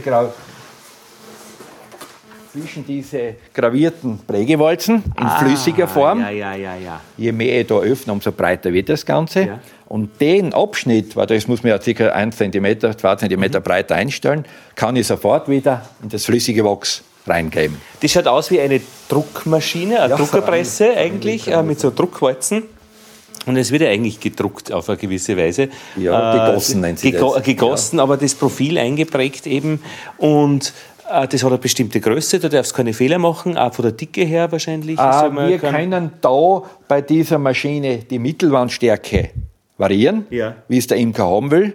Äh, Wir haben eine Standardstärke, was eigentlich die meisten äh, passt. Aber zum Beispiel auch, es kommt immer wieder vor, wenn ein Imker zum Imkern beginnt und er muss die Mittelwände kaufen, dann hätte er es relativ dünn, weil dann kriegt er auf ein Kilo mehr Stückzahl auf. Nicht? Ich rede jetzt von zum Beispiel beim Einheitsmaus, das ist ja unser gängigstes Maus. Ja. Da kann ich, habe ich eine Variante, also von 10 Stück auf den Kilo, was relativ stark ist, bis zu 16 Stück auf den Kilo. Naja, wenn man spart, dann ist das ja. schon ein Unterschied. Hat allerdings dann den Nachteil, dass er sich beim Einlöten in die Rähmchen schwerer tut, weil das ja sehr dünn ist. Und beim Schleudern. Und beim Schleudern auch, dass ja. sie brechen. Dass sie leichter brechen, ja. Also es wird eh eigentlich die stärkere Variante bevorzugt. Bei 12 Stück, 13 Stück auf 1 Kilo, das ist auch die gängige Art. Gell? Und diese Maschine, ihr habt sie ja selber gebaut? Nein, die wird von Deutschland, Firma Ritchie ist ja äh, äh, führend da weltweit bei diesen Maschinen und von denen haben wir einfach die gekauft. Das war eigentlich die erste Maschine, die hat jetzt auch schon 25 Jahre auf dem Buckel äh, und vor sechs Jahren, ich glaube sechs Jahre ist es her, wie der Alexander zu Hause geblieben ist, dann haben wir uns die zweite Maschine angekauft. Gell? Also zwei Produktionseinheiten. Bisschen, ja, ist im Prinzip in der, in der Arbeitsablauf die gleiche, nur hat man da schon ein bisschen also das modernisiert. Gell? Ja, wie schon gesagt, der Arbeitsablauf folgend. Das Wachs wird ja von vorn daher gepumpt, Leitungen alle beheizt, kommt einmal in diesen großen Behälter. Der hat ca. 130 Kilo Inhalt. Der ist auch wieder doppelmantig. Da ist allerdings kein Dampf drinnen, sondern mit Wasser befüllt und mit dieser elektrischen Heizspirale aufgeheizt. Weil da habe ich eigentlich nur mehr die Funktion, dass man das Wachs bei ca. 80, 85 Grad bei Temperatur hält. Mhm. Also, das wollte ich nämlich fragen, mit der Temperatur wird es dann, ja. äh, da muss ja das gekühlt ja auch werden. Genau, ja. Es kommt dann praktisch vom großen Kessel, ringt man das Wachs in diesen kleinen Wachsschmelzkessel ist da mit dem Schwimmer praktisch verbunden, damit es immer gleichmäßig nachläuft. Und ringt dann von da in weiterer Folge zwischen die Prägewalzen. Und die Prägewalzen werden dort links und rechts durch diese Berieselung gekühlt. Ah, ja. Das ist praktisch ein Kreislauf. Ich habe da innen, unten drin eine Wanne, mhm. wo das Wasser drinnen ist und wird dann äh, von außen mit einem Kühlaggregat über eine Kühlleitung zurück, zurückgekühlt. Mhm. Wir haben da ca. 25 Grad, also optimale Temperatur. Mhm. Im Sommer äh, geht es manchmal sogar ein bisschen höher auf. Dann muss ich einfach die Drehzahl verringern. Weil ich muss immer so äh, laufen, dass die Walzen das inzwischen zwischen die Zellen genau schön erstarrt. Also sobald es zu, so, sobald es zu weich ist, fängt man das Ganze zum Einreißen an und dann kann es passieren, dass das ganze Band reißt. Gell? Aber das finde ich das Schöne. Schlimmstenfalls schmeißt man das Ganze wieder zurück. Aber darfst du das dann einschmeißen oben oder, das, oder einfach draußen in den Kreislauf wieder rein? Einfach da. oben wieder rein. Ja, genau. Und es geht nichts verloren. Nein, da hat man sich halt einfach, muss man halt noch mehr arbeiten. Aber das ist ja auch wichtig, wenn ich für den Imker das eigene Wachs verarbeite. Ich habe zuletzt dann nur, wenn da der Käse leer wird, läuft das Wachsband immer schmäler zusammen mhm. und da hat er dann vielleicht ein Kilo, was er dann an Rest äh, äh, Opferstücke wieder mitnimmt. Das kann er beim nächsten Mal dazugeben. Gell? Das ist das Optimal, Optimale. Und kann man, wie, leidet Wachs eigentlich durchs Erhitzen? Immer wahrscheinlich, wenn man ständig erhitzt, wird es irgendwann einmal auch, weil es ein organisches Material ist, geschehen. Aber im Normalbetrieb eigentlich? Also ich würde sagen, äh, bei der Dampferhitzung, wie es wir machen, hat es sicher keine Nebenwirkung. Mhm. Äh, andere, äh, das wissen wir ja, die was zum Beispiel äh, die Kerzenherstellung in Kleinen. Mhm. Äh, die, machen, die, ja, die machen ja manchmal den Fehler, dass sie auf eine Herdplatte ein Gefäß raufstellen und das Wachs reingeben. Großer Fehler. Und das wird dann durch die Erhitzung, es ist viel zu heiß, ja, ja verfärbt sich ins Bräunliche. Weil da muss der, äh, der Imker hergehen, dass er einmal einen größeren Hefen draufstellt, den mit Wasser befüllt und einen zweiten Hefen in den Wasser reinstellt. Dann habe ich eine indirekte Aufwärmung. Nicht? Mhm. Äh, dadurch äh, ist das praktisch dann, dass sich das Wachs nicht verfärbt. So verfärbt sich sicher, ja? Mhm. aber bei Dampfverhitzung nicht. Es wird im Gegenfall sogar, wie schon gesagt, durch das Wasser, durch das Kochen von der Farbe her schöner. Schöner. Ne? Also es hält sogar auf. Das heißt, äh, das ist so ein, äh, praktisch äh, mit zwei Produktionseinheiten und eine dritte äh, hinten ja. äh, macht sie Mittelwände und das ist ja das, die verschiedenen Maße muss genau. man genau abmessen und das wird dann verpackt und wird dann schon, das ist dann schon ein Lager. Ja, wir haben da diese Vorratslager, das was wir jetzt eigentlich schon vorproduzieren, ja. weil in der Hauptsaison wird man ja sonst mit der Produktion nicht nachkommen. Die eigenen Eigenwachsfarben fallen down äh, und die gängigen Maße musst alle immer auf Lager haben. Gell? Und das ist ja die Erfahrung, dass man weiß, wie viel man die ja, Materialflüsse... Man, kann man sich schon orientieren. Wir haben ja eigentlich bei uns den großen Nachteil, dass wir so viele verschiedene Rähmchenmaße haben. Ja. Unser Nachbarland Slowenien hat im ganzen Land ein Maus. Also die tun sie leicht. Gell? Mhm. Weltweit gibt es zwei Mäuse, Langstraat und Dadant, was in der Weltimkerei. Seinerzeit hat bei uns jeder Imker, was damals ein bisschen einen besseren Ruf gehabt hat, sein eigenes Maus ausgegeben. Ja, jeder das, Imker, äh, Imker die eigene Meinung. Und das bringen wir halt nicht mehr weg. Auch bei uns in den Imkerschulen arbeiten ja unterschiedlich. Ja, nicht? Die ja, einen ja. forcieren das Maus, die anderen das. Aber wir stellen uns einfach dadurch schon ein. Nicht? Und vom Markt her ähm, Österreich äh, äh oder äh, ja, wir wenn man Internet natürlich ist. Ja, wir sind da eigentlich jetzt schon über unsere Landesgrenzen auch im Geschäft, aber hauptsächlich ist Österreich, ja. Und da haben wir eigentlich die Kunden mit dem Eigenwachs, also die kommen vom Bodensee bis zum Neusiedlersee. Die haben oft also äh, Anreisen von drei, vier Stunden bis da sind. Und da ist es entscheidend, dass er einen gleichen Tag oder wenn er wirklich so eine große Menge hat mit einmal Nächtigung, das Ganze wieder mitnehmen kann, weil das, mhm. sonst müsste er wieder das, den gleichen Weg machen. Nicht? Gut, ist ja eine schöne Gegend, also Südoststeiermark, ja. tut ein bisschen äh, wandern, sage ich mal. Ja, wir sind ja da eigentlich äh, Südoststeiermark oder südöstlichen Teil von Österreich. Nicht? Mhm. Äh, Ungarn ist das nächste, oder? Oder nein, Slowenien. Slowenien. Aber Ungarn ist, ist auch nicht weit weg. Es ist ein bisschen östlich, nordöstlich. 30 nicht? Kilometer, Ja, oder? genau. Also 35 Kilometer werden es sein. Da gibt es dann das Dreiländereck. Ja, ja. Äh, Slowenien, Ungarn und Österreich. Ja, ja, Die Region ist ja eigentlich bekannt einmal durch den, durch den Begriff das Thermenland. Ja. Es ist von der, von der ganzen Oststeiermark, von Hartberg sind die nach der es geht bis über Slowenien, weit nach Kroatien, aber sind die Heißwasserquellen, was man erschlossen hat.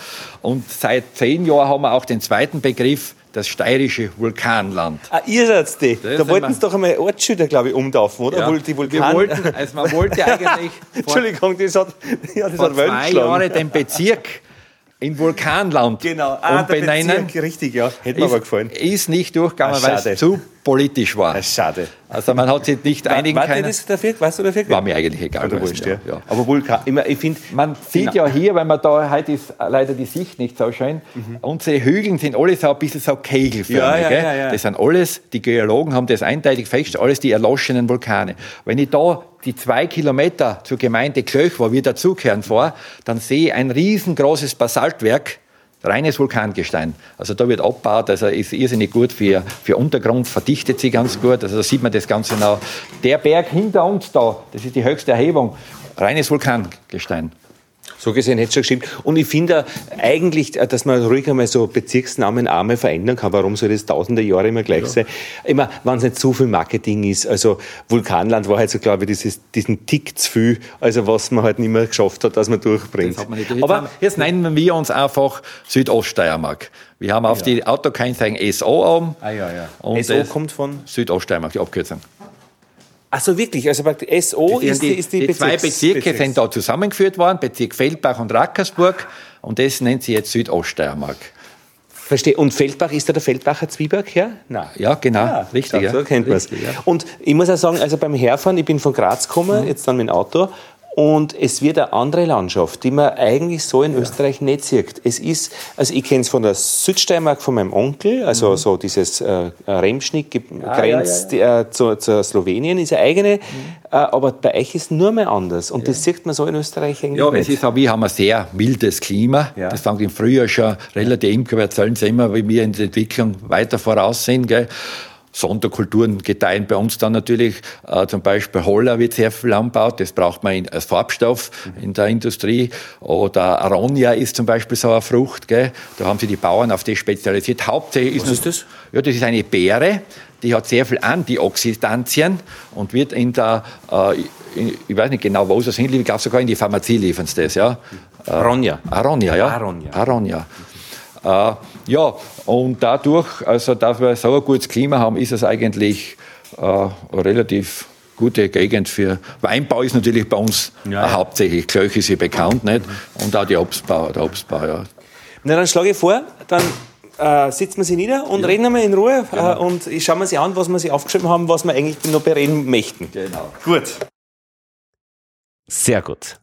So, Erich, jetzt muss man nur sagen, wie ist es weitergegangen mit dem Betrieb, der da gesagt hat, äh, der war schon moderner wie ihr praktisch. Ja.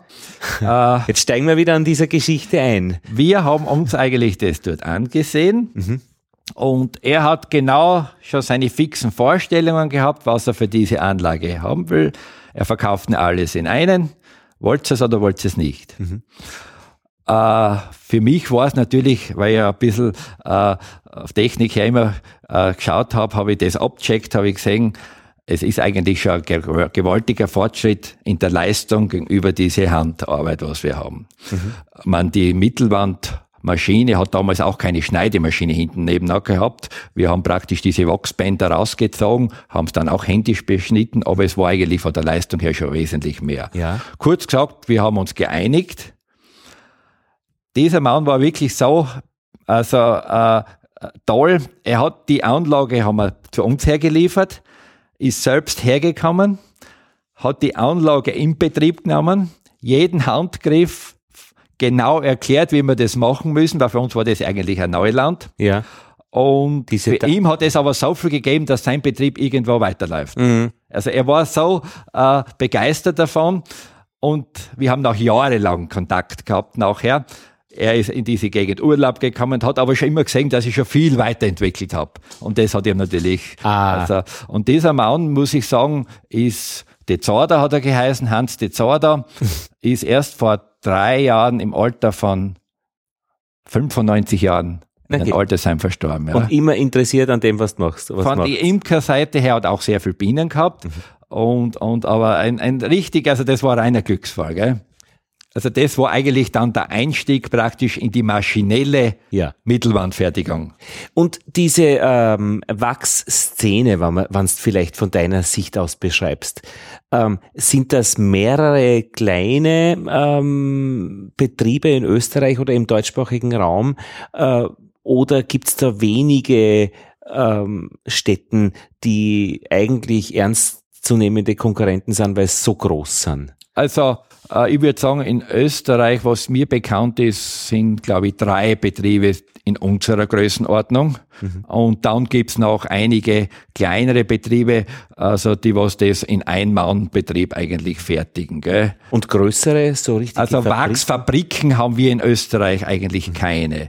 Ich kenne in Deutschland einige. Mhm. Also das ist eigentlich, äh, wo man dann sagen muss, Bienenwachs eigentlich nur mehr eine kleine Nische. Mhm. Die sind auf anderen Wachsen spezialisiert mhm. und haben mit Kosmetikfirmen Lieferverträge, ja, ja. haben mit äh, pharmazeutischen Firmen Lieferverträge. Bienenwachs ist so ein, ist so ein Nischenprodukt. Gell? Weil diese Bienenwachs äh, äh, als, als Komponente ja wirklich auch äh, nicht nur in der Imkerei verwendet wird. Also Pharmazie, dann glaube ich äh, bei den Gummibärli als, als Trennmittel und solche Sachen. Ja, also das ist eigentlich in die letzten Jahre, also immer mehr Bereiche. Anfang waren sie nur die Kerzen praktisch, was man auf Bienenwachs schon immer gefertigt hat. Mhm. Vielleicht am Anfang nur die kirchlichen Organisationen. Dann sind ja in die letzten Jahre diese Kautschuk-Gießformen mhm. auf den Markt gekommen. Sehr viel Imker machen das ja heutzutage problemlos. Mhm. Und das hat natürlich sehr viel Wachs vom Markt gezogen.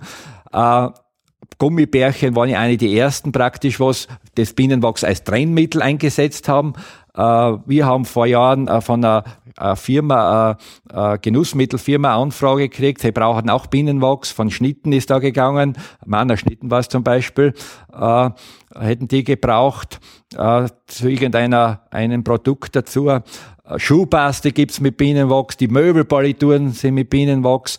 Und Natürlich, ähm, die Kosmetikfirmen steigen auch immer mehr von ihren Salbengrundlagen, von die Erdölprodukte weg auf tierische und pflanzliche Wachse, weil das wissen wir von unseren äh, Wachsfirmen, von den Wachsfabriken von Deutschland. Die haben dort Lieferverträge und am meisten natürlich äh, ist das Bienenwachs oder am teuersten ist es in der Pharmazie. Mhm. Aber nur ist es dort für einen kleinen Betrieb komplett unmöglich, dorthin zu liefern, weil dort braucht man mal so einen äh, Stapel von Zertifikate und Analysen. Ja, ja. Aber wenn man es dorthin, weil es ist ja so, äh, Bienenwachs haben alle Untersuchungen gezeigt, wenn der Mensch das Bienenwachs aufnimmt, er isst es, mhm. er scheidet es in haargleicher Form aus, als wie es eingenommen ist. Es findet im Körper keine Veränderung statt. Mhm. Und ich schätze, das wird bei der Pharmazie wahrscheinlich ein ausschlaggebender Punkt sein, also dass da keine Nebenwirkungen oder irgendwas zu mhm. befürchten mhm. ist. Ne? Und du hast es ja im Rundgang angesprochen, also mengenmäßig ähm, ist einfach wirklich äh, weniger da, als gebraucht wird. Ist momentan leider schon so, ja. Wie kommt es zu dieser äh, zu, dieser, äh, zu dem Defizit? Äh, zum Defizit kommt es eigentlich so, dass zum einen, muss man sagen, wie schon gesagt, das Bienenwachs in sehr vielen Bereichen jetzt verwendet wird, wo man das früher in der ja. Menge nicht getan hat. Weil der Kreislauf sonst wäre ja an sich halbwegs geschlossen. Das, das würde sich, ja. Die Völkerzahl ist ja weltweit in die letzten Jahre gesunken mhm. durch das Bienensterben. Mhm. Das ist einmal das Nächste. Und dann muss ich sagen, von meiner Sicht aus, also die Wachsausbeute bei der Verarbeitung ist bei weitem nicht das, was man erreichen könnte.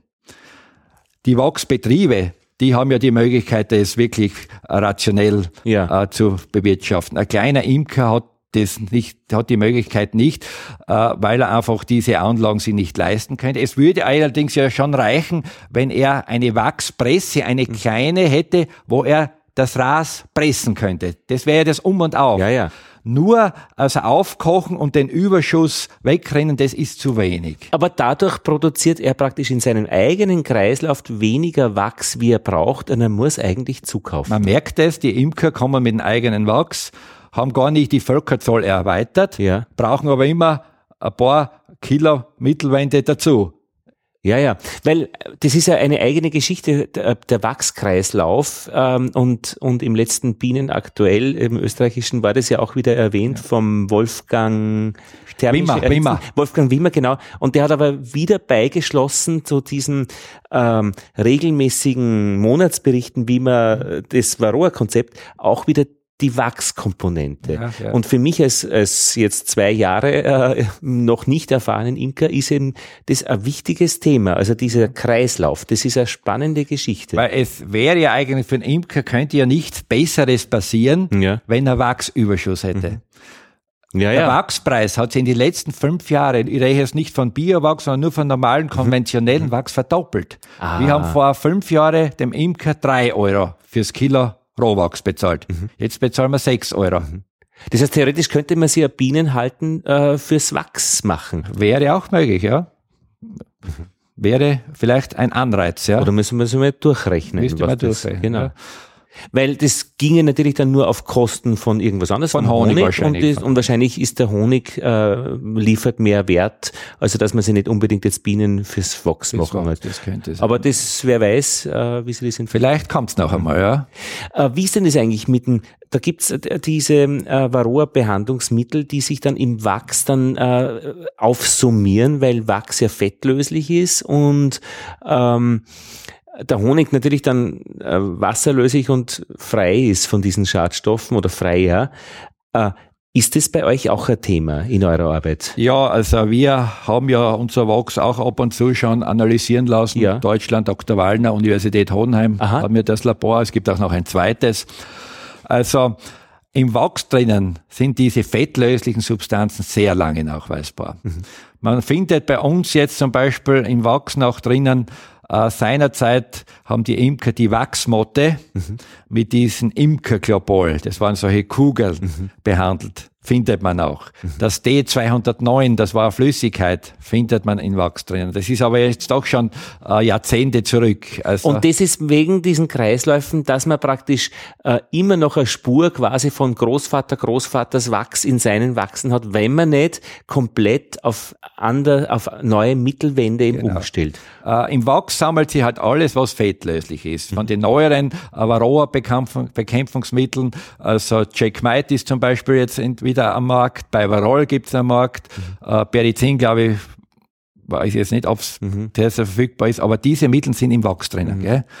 Die anderen, Oxalsäure, mhm. Ameisensäure, mhm. passiert beim Wachs eigentlich nichts. Mhm. Da ist eher beim Honig dann die Gefahr, gell? dass er zu viel, weil das ist wasserlöslich. Mhm.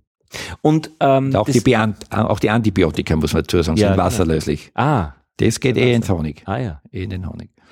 Äh, und ihr seid dann praktisch, eure Linien sind dann äh, normales Wachs, rückstandsfreies Wachs und Biowachs. Äh, das genau, heißt, ja. äh, und das rückstandsfreie Wachs, das kommt tatsächlich auch aus Marokko.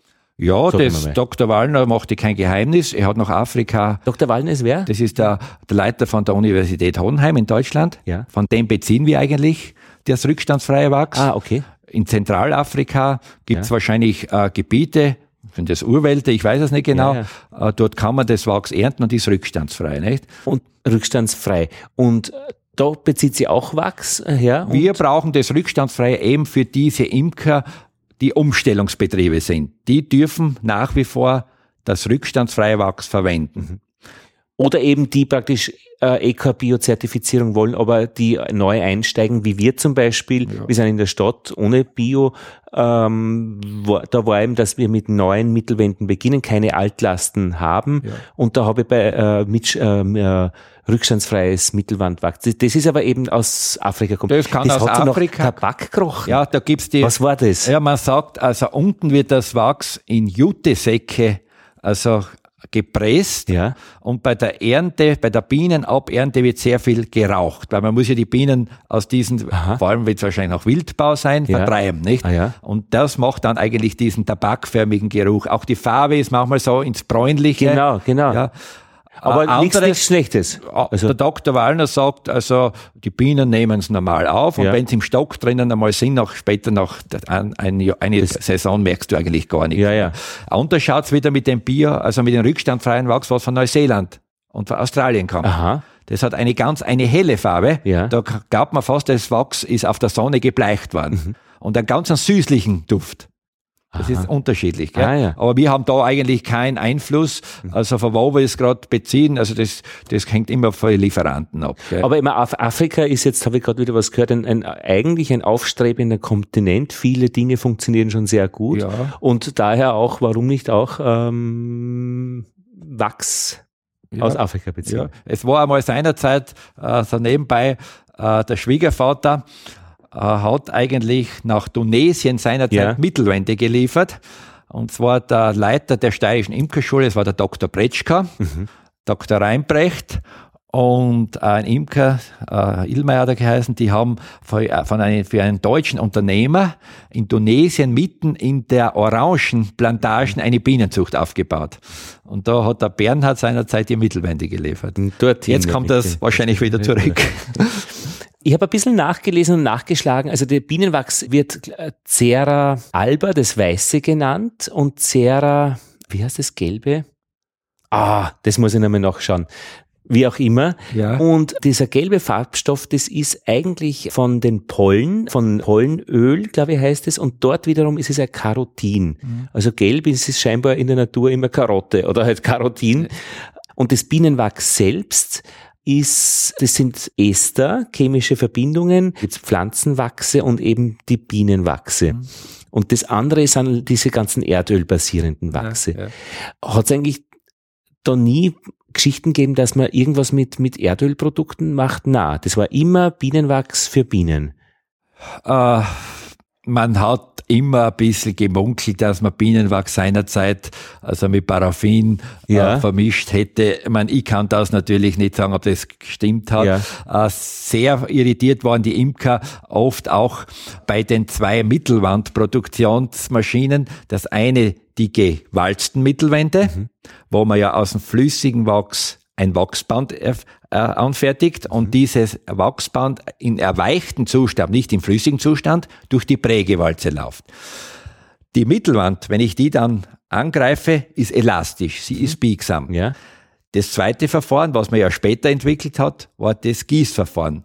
Darin das heiße, flüssige Wachs auf die Prägewalze. Ja. Die Prägewalze ist gekühlt.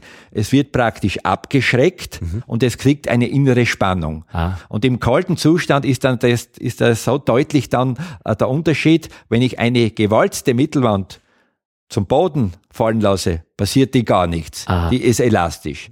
Eine gegossene Mittelwand zerspringt die in zig Stücke. Ah ja. Was haben die Imker daraus abgeleitet? Bei der einen Wachs ist Paraffin dabei. Ja, verstehe. Dabei war es nur die Verarbeitung. Und wie macht ihr eigentlich die, äh, eine Qualitätskontrolle? Müsst ihr da jede Charge testen oder chemisch analysieren oder ist es im Wesentlichen ein Durchlauf und äh beim konventionellen Wachs brauchen wir eigentlich in dem Sinn gar nichts machen. Ja. Weil wir haben da in dieser großen Wanne äh, Wachs von zig Imkern drinnen. Also wenn eines besser ist, eines schlechter, da kann man das einfach äh, sowieso nicht vermeiden. Ich habe da eine durchschnittliche Charge. Genau. Ich könnte, wenn ich wissen wollte, wie ist das Wachs, ab und zu eine Wachsanalyse machen lassen. Dann kriege ich mein Ergebnis. Ja. Äh, habe ich auch schon gemacht. Dr. Wallner sagt, ja, wir liegen im Schnitt, was auch in Deutschland der Schnitt ist, also von diesen Rückständen oder was da ja. drinnen ist. Und das ist eigentlich normal, nicht? Mhm. Und damit sind wir zufrieden. Beim anderen Wachs, rückstandsfreies Wachs, mhm. wenn wir eins kaufen, kriegen wir auch praktisch beim Einkauf die Analyse mitgeliefert. Ja, mhm. Wenn wir von Imker ein biozertifiziertes kaufen, muss der Imker das Zertifikat uns mitliefern. Mhm. Er muss dann eine Wachsprobe nehmen, gibt's dann mhm. beim Landesverband mhm. meistens mhm. ab. Das schicken das alles dann nach Deutschland, weil wir in Österreich haben kein akkreditiert, akkreditiertes genau. Labor. Genau, das ist ja. das. Wir haben zwar auch Wachsanalysen, aber, aber die werden nicht anerkannt. Genau, das ist genau. sehr teuer, glaube ich. Mhm. Und dann muss er mir das geben. Und das mhm. wird auch von der Bio-Organisation Austria, die was uns kontrolliert, mhm. anerkannt. Und die äh, für euch ist äh, praktisch die Farbe unterschiedlich, die ihr bemerkt. Äh, merkt ihr auch was in der Art äh, des Wachses? Ja, also Entdeckelungswachs. Wenn einer reines Entdeckelungsverarbeiten lässt, Entdeckelungswachs mhm. verarbeiten lässt, dann ist es spröd. Mhm. Dann ist es um einiges spröder als wie das Wachs, was von den Altwaben gemischt ist. Ah, das ja. sieht man ganz deutlich. Ja. Es ist eben bei der Maschine oft so, in der Früh der Raum ist kalt. Ja. Die Walzen sind sehr gekalt noch. Also es braucht dann wirklich ein paar Minuten, bis sie das durchwärmt hat. Und wenn man da das Band dann rausziehen will, weil ich muss das Band ja mal rausziehen, mhm. kann es passieren, dass der das Wachsband direkt Richtig, abbricht. Ja, ja. Das ist mhm. beim Entdeckelungswachs ganz mhm. Und halt auch für euch ein Faktor, wie rein es ist. Also wie gut gefiltert es dann letztlich In ist. In dem Sinn, machen, das macht ja dann ihr. Machen wir ja nur also für die Mittelwände eine Schwerkraftklärung. Aha. Das heißt, das Wachs wird bei 80 Grad 24 Stunden bei Temperatur gehalten. In der Zeit setzt sich der grobe Schmutz sowieso, mhm. geht sowieso relativ schnell nach unten, was äh, sehr langsam sich absetzt, beziehungsweise ganz kriegt man gar nicht raus, das ist der Blütenstaub. Ja, genau. Mhm. Das ist einfach, aber das spielt ja bei die Mittelwand keine Rolle, mhm. weil das ist ja für die Bienen ein Produkt, mit dem sie ja praktisch ständig in Berührung sind. Genau. Ganz anders schaut es dann bei der Kerzenproduktion ja. aus. Da hat der Blütenstaub dann schon ein gewisse äh, Nachteil, weil er verklebt mich, wenn zu viel drinnen ist, denn die Feinbohren vom Kerzendocht und die haben ja die Aufgabe, durch die Flamme entsteht ja ein, ein, ein Wachs, flüssiges Wachsbau, das zur Flammenspitze zu transportieren. Und wenn da zu viel Pollen drinnen ist, funktioniert die Kapillarwirkung nicht mehr. Ja, und dann kommt der Imker und sagt, meine Kerze brennt nicht. Oder es wird immer wieder gesagt, Bienenwachskerzen brennen nicht so gut wie die Paraffinkerzen. So, so. Stimmt in dem Sinn gar nicht. Es ist nur der Unterschied, ein Paraffin, was ich kaufe und eine Kerze produziere oder eine Kerze mir kaufe, ist ja, ist ja filtriert worden. Und genauso ist es bei dem Bienenwachs, was wir für die Kerzen verwenden, das wird auch filtriert. Das wollte ich gerade fragen, wie kriegt ihr die Pollen raus? Ja, also wir haben ja gesagt, wir machen das ja nicht selbst. Wir kriegen ja das Kerzenwachs kaufen wir ein. Ah, aber wir, als Firma tatsächlich schon verarbeiten. Es kriegen wir in Pastillenform geliefert. Verstehe. Hat den Vorteil, die schmelzen irrsinnig schnell auf. Ja. Nicht? Und dort ist einfach das Ganze mit Filter durchfiltriert. Ich habe ja. hinten auch äh, eine große Kammerfilterpresse, mhm. aber nur hat sich der Betrieb jetzt für mich erübrigt, weil ich kein Bienenwachs zur Verfügung habe. Das, was ich für Kerzen nehmen kann. Verstehe. Und ich brauche da nicht äh, irgendwo im Ausland äh, äh, Bienenwachs in Blockform oder irgendwas mir kaufen und mir selber die Arbeit antun. Ich krieg dort die fertigen Pastillen geliefert und die sind hundertprozentig rein. Und da sieht man dann natürlich schon, mhm. dass das Wachs genauso gut brennt. Was immer entscheidend ist bei der Kerze, ich muss den Docht auf die Kerzegröße abstimmen. Mhm. Meine Frau macht ja hauptsächlich bei uns die Kerzen, die hat die Erfahrungswerte. Ja. Für die Standardkerzen weiß ich genau, da brauche ich den Docht und brauche ich den Docht. Und sie zündet da selbst welche an, dass es auch immer man, wieder abgleicht. Genau, und wenn ja. wir Sondergrößen äh, einen Auftrag kriegen, macht sie immer eine Kerze, ja. zwei, drei Dochte verschiedene und mach die Brennprobe. Mhm. Und nur so kannst du gute Qualität liefern. Mhm. Und der Kerze, die eine Bienenwachskerze brennt oft irrsinnig lang, über fünf, sechs Stunden. Mhm. Und die muss gar nicht so groß sein. Wenn der ja. Dach genau passt, das Wachs rein genug ist, also ist da überhaupt kein Problem.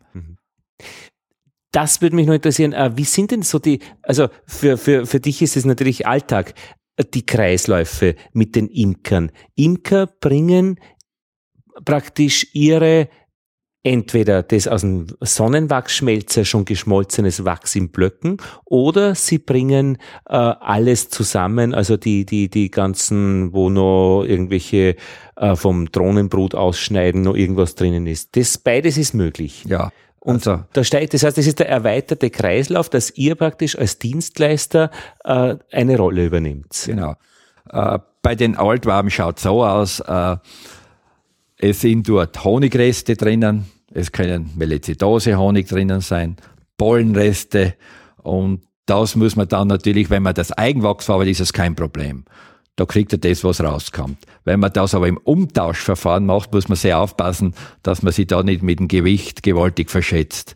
Weil wenn ein Honig drinnen ist, hat ein Sack gleich praktisch um einiges mehr. Mhm und du gibst ihm die gleichen Prozente, dann wieder eine drauf, wieder eine draufzahlen. Aber da bist du schon mit deiner Erfahrung her, das, also das sage ich ihm ganz klipp und klar. Ich 100 Meter ihm, voraus. Ich zeige ihm, wenn es sein muss, schau her, da schaut die Wabe wirklich aus. Ich kann eine Wabe auch auf die Waage legen. Mhm. Ich weiß zum Beispiel, eine dunkle Wabe, trocken, ja. hat so und so viel Gewicht. Ja. Schau, wir sind um so viel Gewicht drüber. Also da muss ich mir die Prozente dann natürlich in der Umrechnung runtergehen. Nicht? Und Erich, kann die was überraschen in dem Geschäft? Ja, überraschen.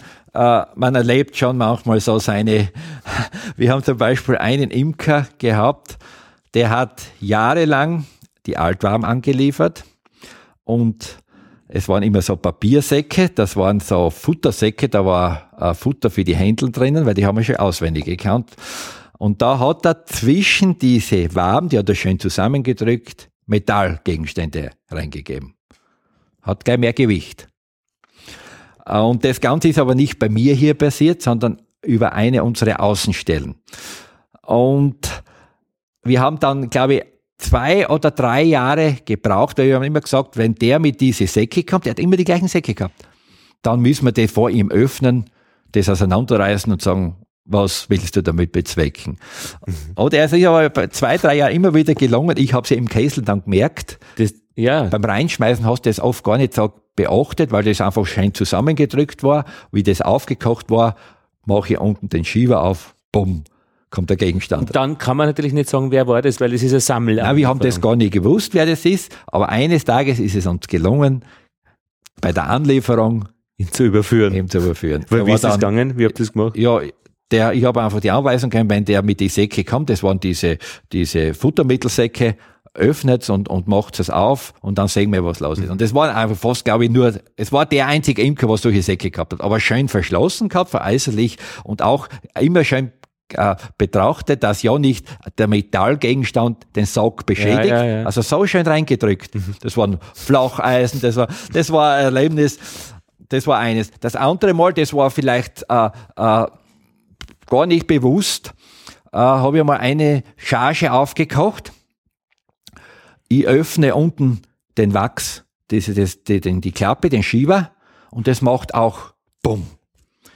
Und da kommt mir praktisch auf diese, wo ich dann die, die, das andere wegrühre, habe ich so einen runden Kegel, der ist oben einen schmalen Hals und eine Platte. Und das ist so ein bisschen schief. Mhm. Also es hat ausgeschaut so wie ein Gewicht vielleicht, Aha. diese, was man auf die alten Wagen. Mhm. Und mein erster Gedanke war, jetzt zum Schluss ist das eine Mine. Aha. Mir fällt nichts Besseres ein. Ja. Ich verständige die Polizei. Ja, ja. Hab das allerdings, äh, aus, weil ich gar nichts gedacht habe, äh, bereits unter die Gartenlaube auf den Tisch gestellt. Es kommen zwei Polizisten, die haben das begutachtet, haben auch nicht sagen können, was es ist, haben den Entminungsdienst angerufen und der hat gesagt, der Polizist tu es nicht berühren, wobei es, wenn es wahrscheinlich scharf gewesen wäre, eh schon alles. Ja, ja. Und dann ist der Entbindungsdienst am Nachmittag gekommen, hat das mitgenommen. Hat auf Anhieb mir auch nicht sagen können, äh, was es ist, weil es war nämlich der Hals beweglich. Mhm. Also der ist mhm, nämlich, mhm. es muss aber allerdings dann wahrscheinlich nicht auf das hingegangen sein, vielleicht irgendein Bestandteil irgendein dazukommen. So. Also wir haben keine Rückmeldung gekriegt, dass Na, das ein gefährlicher Gegenstand war. Aber es hat wirklich so ausgeschaut, wie wenn das eine Mine, der was eingrabt, mhm. oben ist der Teller, mhm, mhm, was, was du vielleicht dann drüber fasst und das Ganze löst sich aus. Und das sind der Wachsanlieferung. Das waren zwei solche ja, richtig, ja. Äh, ja, das war eigentlich, was ich auch einmal gehabt habe, und zwar, äh, da hat ein Imker sein Wachs wirklich verfälscht gehabt. Aha. Mit äh, eher Stearin oder wie sagt Ja, was es war, es war schön gelb alles. Aha. Und Bei der Gießanlage fällt das sofort auf. Aha, warum? Weil das Paraffin einen höheren Schmelzpunkt hat. Aha. Und er hat mir dann, der ist mit Rohwachs gekommen, gell? Ja. Hat mir dann aufmerksam gemacht, hat gesagt, du, äh, bei meinem Wachs musst du höhere Temperatur geben. Weil ich habe das schon gemerkt. Ich habe mich damals keine Erfahrung gehabt und gesagt, ja, schauen wir es uns einmal an. Hat aber nichts genutzt. Mhm. Weil einfach, wenn das Wachs zwischen den mhm. Prägewalzen reinrennt, der Kegel verteilt sich beim Bienenwachs so gleichmäßig. Mhm. Da war es dann der Fall, das Paraffin hat sich drinnen zum Stocken angefangen mhm. und dann hat fahren wir, verbickt. genau, wir fahren normal mit drei Bänder, drei ja. Bahnen, mhm. dann war es immer so, das Bienenwachs, was flüssig war, hat auf der anderen Seite nicht verrinnen können, ist auf der einen Seite ausgewichen. Ja. Das Band hat so eine große Kurve gemacht. Ah. Auf die Seite hat es gefehlt. Ja, ja. Dann ist es wieder auf die andere Seite gegangen. Es war dann so, dass bei jeder zweiten Mittelwand einmal rechts, einmal links eine große Einbuchtung war. Die mittlere Band, die ist immer durchgelaufen. Mhm äh, ist dann allerdings auch nie mehr gekommen zu mir, der Imker. Gell? Also ich habe dem dann gesagt, mhm. da stimmt was nicht, ja. habe ich gesagt. Das war interessant, dass du das praktisch nicht durch chemische Analyse herausfinden äh, brauchst, sondern durch physikalisches ähm, Benehmen deines Werkstoffes. Und da ist natürlich Erfahrung die Schlüsselgeschichte. Ja, weil Paraffin, der Schmelzpunkt einiges höher ja, ist. Jetzt hat sich das einfach nicht, ist einfach das schneller auf der kalten Walze erstarrt. Das heißt aber im Normalfall kannst du dich verlassen, dass was bei dir ankommt, der Bienenwachs. Ist eigentlich ist, nie ist mehr vorkommen ja. und, und es haben eigentlich nie ein Problem. Mhm. Das, Interessant. Das war ganz am Anfang, wie mein Betrieb damals, ich bin auch noch nicht so äh, auf das gedacht gewesen, dass das passieren könnte, aber das habe ich dann sofort gewusst. Gell. Da war eigentlich was. Mhm. Ich habe eigentlich von meiner Liste eigentlich äh, alles gefragt, was ich wissen wollte. Wo, wo gibt es Wissen über Bienenwachs? Also wenn du Hilfe brauchst, das habe ich noch offen. Wo fragst äh, es nach? gibt da ein Wachsbuch. Aha. Der Vinzenz Weber hat das geschrieben. Allerdings würde ich sagen, es ist dort so viel äh, äh, äh, labormäßig alles beschrieben. Mhm. Also mir interessiert eigentlich das Ganze weniger. Ich weiß zum Beispiel, äh, dass man das echte Bienenwachs vom Kohlenwasserstoffgehalt äh, bestimmen kann. Mhm. 14 bis, bis 20 oder was, mhm. das in dem Bereich mhm. ist einfach, äh, wo, das, wo man einfach sagt, das ist echt. Aber sonst interessiert man eigentlich eigentlich das nicht. Also ich bin eigentlich mehr geschaut, dass ich das Binnenwachs also äh, anständig verarbeite von der Ausbeute ja, ja. her. Das ist meine Aufgabe. Und ne? da hast du natürlich dann, bis dann du, der ein Buch schreiben kann von ja, seiner Erfahrung Von dem her, her könnte eigentlich schon einiges äh, die Imker vielleicht an Tipps geben, ja. äh, wo man vielleicht auch ein bisschen umdenken könnte, wie könnte man die Ausbeute äh, äh, mhm. erweitern oder, oder erhöhen. Nicht? Mhm. Aber es ist halt so, äh, Wachsarbeit, da muss man also Freude haben. Ja. Weil wie schon gesagt, es hat ja in Österreich früher mehr Wachsverarbeitungsbetriebe gegeben, die sich die Mühe angetan haben, sie haben die Altwarm verarbeitet. Mhm, mhm. Wenn du jetzt das nicht selber machst, musst du einen Angestellten haben. Mhm. Und wenn du den Angestellten nicht einen anständigen Lohn bezahlen kannst, wird er dir nicht lange bleiben. Mit dem Lohn lässt sich sehr viel steuern. Ja, ja, da sind klar. sehr viele bereit, ja, ja, diese, natürlich. diese Arbeitsbedingungen in Kauf zu nehmen. Und das ist halt dann irrsinnig schwierig, weil einfach die Imkerei ja doch sehr viel auf hobbymäßig beruht. Und, und dadurch haben die anderen Betriebe die Wachs, die Altwarmannahme eingestellt. Und wir haben selbst dann erlebt, ich habe das damals zu meiner Frau gesagt, ich bin jetzt nur gespannt, wie lang die jetzt mit ihren Wachs über die Runden kommen. Mhm. Und es hat, glaube ich, keine zwei Jahre mhm. gedauert, haben sie an uns schon die Anfragen gestellt, ob wir sie Blockwachs liefern können, weil die Walzwerke hätten sie selbst gehabt, nicht? Mhm. Sie brauchen Blockwachs. Er hat gesagt, nein, wir brauchen unser selbst selber. Gell? Das ist einfach. Du musst wirklich schauen als Betrieb, dass du eine super Ausbeute zusammenbringst. Das ist dann, der Schlüssel. Das ist für die der große Vorteil, dass du dann nicht so leicht, also vor allem bei unseren einheimischen Imker, ein Wachs dazu kaufen musst, ein Fremdwachs. Ne? Und äh, jetzt sind das wirklich Goldblöcke. Sind's Goldblöcke? Wird man reich oder ist man ständig an der Kippe zum Zusperren? Na, bei uns ist es jetzt wirklich so, also sonst hätte ich auch nicht von meinen vier Kindern drei im Betrieb voll integriert, mhm. also dass wir eigentlich alle praktisch, man, wir müssen ja nicht weiß Gott wie äh, in Reichtum übergehen, aber man kann gut leben. Ich habe ja. so gesagt, ich möchte zu Hause das haben, was ich in Graz in der Industrie, in der Autoindustrie gehabt habe. Mhm. Und das habe ich damit erreicht. Mhm. Schön. Ich meine, der Handel ist natürlich auch dabei, was jetzt ja, ja, ja. eine Rolle spielt. Und wir, die, die halt, äh, äh, da kann man dann erweitern, wie, ja, je nachdem. Man, unsere Jugend nützt ja heute die, die Technologien, was ich mir eigentlich ja gar nicht angeeignet habe, Internet und so, ja, ja. Shop und das Ganze. Nicht? Das ist eigentlich, was die Jugend jetzt zusätzlich noch nützt. Ich bin ja eigentlich damals äh, die ersten Jahre überhaupt nur mit der Bienenwachsverarbeitung, also mhm. äh, gefahren und dann haben wir eigentlich die Imker zu mir immer gesagt, ja, nimm da Zubehör dazu, jetzt ja, sind wir ja. schon da und, und, mhm. und dann hat sich das ja langsam eigentlich ergeben. Ne? Aber da ist dann praktisch auch eine Möglichkeit, dass man in diese Richtung auch äh, den Betrieb ergänzt, weil das ist ja nicht in Konkurrenz, sondern einfach, einfach ein Gesamtpaket dann. Wer immer von den Kindern das dann gern macht, äh, die Wachsküche ist ein Zentrum. Es gibt andere Zentren dann auch schon und, und so entwickelt sich das. Genau. Also wir Bienenwachsfarmer in Österreich sind überhaupt nicht in in, innerhalb von, von einer Konkurrenz. Weil es hat, nicht? Nein, es hat da jeder so viel Arbeit. Und es ist dann auch so, es ist irgendwo äh, begrenzt. Also wir brauchen da vom Ausland, die was vielleicht irgendwo billiger sein, keine Angst haben, weil wenn ein Imker mit seinem Material rausgeht, wohin fahren muss, ist das dann nicht mehr wirtschaftlich. Das heißt, das Regionale ist schon ein das. Ist, da ist das Regionale irrsinnig und wichtig. kennt ihr euch Wachsverarbeiter äh, so? Wir kommen auf die Ausstellungen, auf die da, da äh, Erwerbsimkertage ah, ja. und sind wir immer wieder beieinander. Nicht? Mhm. Und, und es hat natürlich jeder ein bisschen sein eigenes. Ja, ja. Aber keine Schlangengrube, dass man da, nein, drauf nein, geht. Nein, nein, nein, da brauche ich überhaupt keine Angst haben. Eine Geschichte äh, habe ich noch äh, gelesen. Ich habe so einen, einen, wissenschaftlichen Bericht von englischsprachigen Wissenschaftlern gesehen. Die haben die Wachsarten der unterschiedlichen Bienenarten äh, untersucht.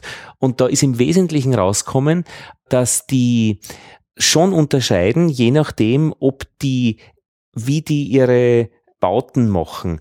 Also die Kanikabine, die hat mehrere Waben, die halt einzeln funktionieren müssen. Aber dann gibt es andere Bienenarten, die im, im Regenwald ein Nest bauen, das am äh, als der Ganze hängt ähm, am Ost und das muss natürlich ganz andere Zugkräfte äh, aushalten und da hat man auf Zug und, und, und Druck und Verschärung und so getestet und da ist der Faktor wirklich äh, doppelt. Also das heißt, das eine halt doppelt so viel aus auf Zug äh, wie das andere, das das nicht so braucht. Und in diesem Rahmen bewegen sich halt dann alle, alle Bienen. Und ich werde es hinverlinken für den, der das interessiert und auch äh, das Englisch lesen kann. Das war eigentlich ganz interessant. Aha. Also es ist nicht ganz grob verschieden, aber es ist durchaus in die physikalischen äh, Parameter äh, gewichtbar durch die Bienenart, wie sie das ja, interessant, wie er ja, braucht. Ja. ja. Weil umsonst macht das Tier nichts. Ja. ja. Wenn es ein stärkeres Wachs braucht, muss es machen. Ja, ich habe einmal von einem Imker, äh, der war in Indien ja. und der hat mir gesagt, dass das Bienenwachs in Indien eine rötliche Farbe hätte. Das normale Bienenwachs. Ja, aha, verstehe, das kann auch sein. Weil bei uns ist es so, also wenn die Bienen das Wachs rausschwitzen, also ja. die Wachsdünne, ist es das ja farblos. Genau. Und erst durch die Pollen und das Ganze genau. kriegst du dann die Farbe. Gut, Erich, ich glaube, jetzt hätten wir die Runde gedreht. Jetzt gehen wir noch einmal eine Runde durch die Wachsküche mit dem Fotoapparat und dann da wir die Fotos beistellen und beim Zug, beim Zurückfahren im Zug kann ich das schon zusammenschnüren in ein wunderschönes Bienengespräch Nummer 20. Und für die, die jetzt hören und noch weiter hören wollen, äh, die hören jetzt ähm, die Olivia Romanelli aus Zürich, die Stadtimkerin. Mit ihr habe ich vor einigen Tagen telefoniert, wie es bei ihr jetzt am Stand zugeht. Und beim Erich bedanke ich mich sehr.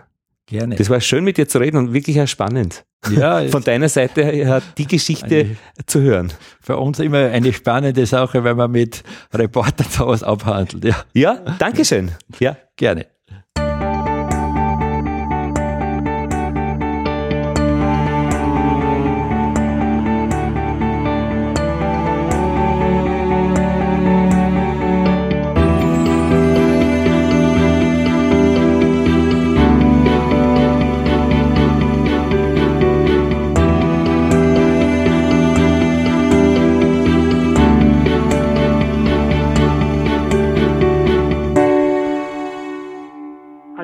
Ja, hallo, hier spricht Lothar aus Wien. Hallo, Olivia.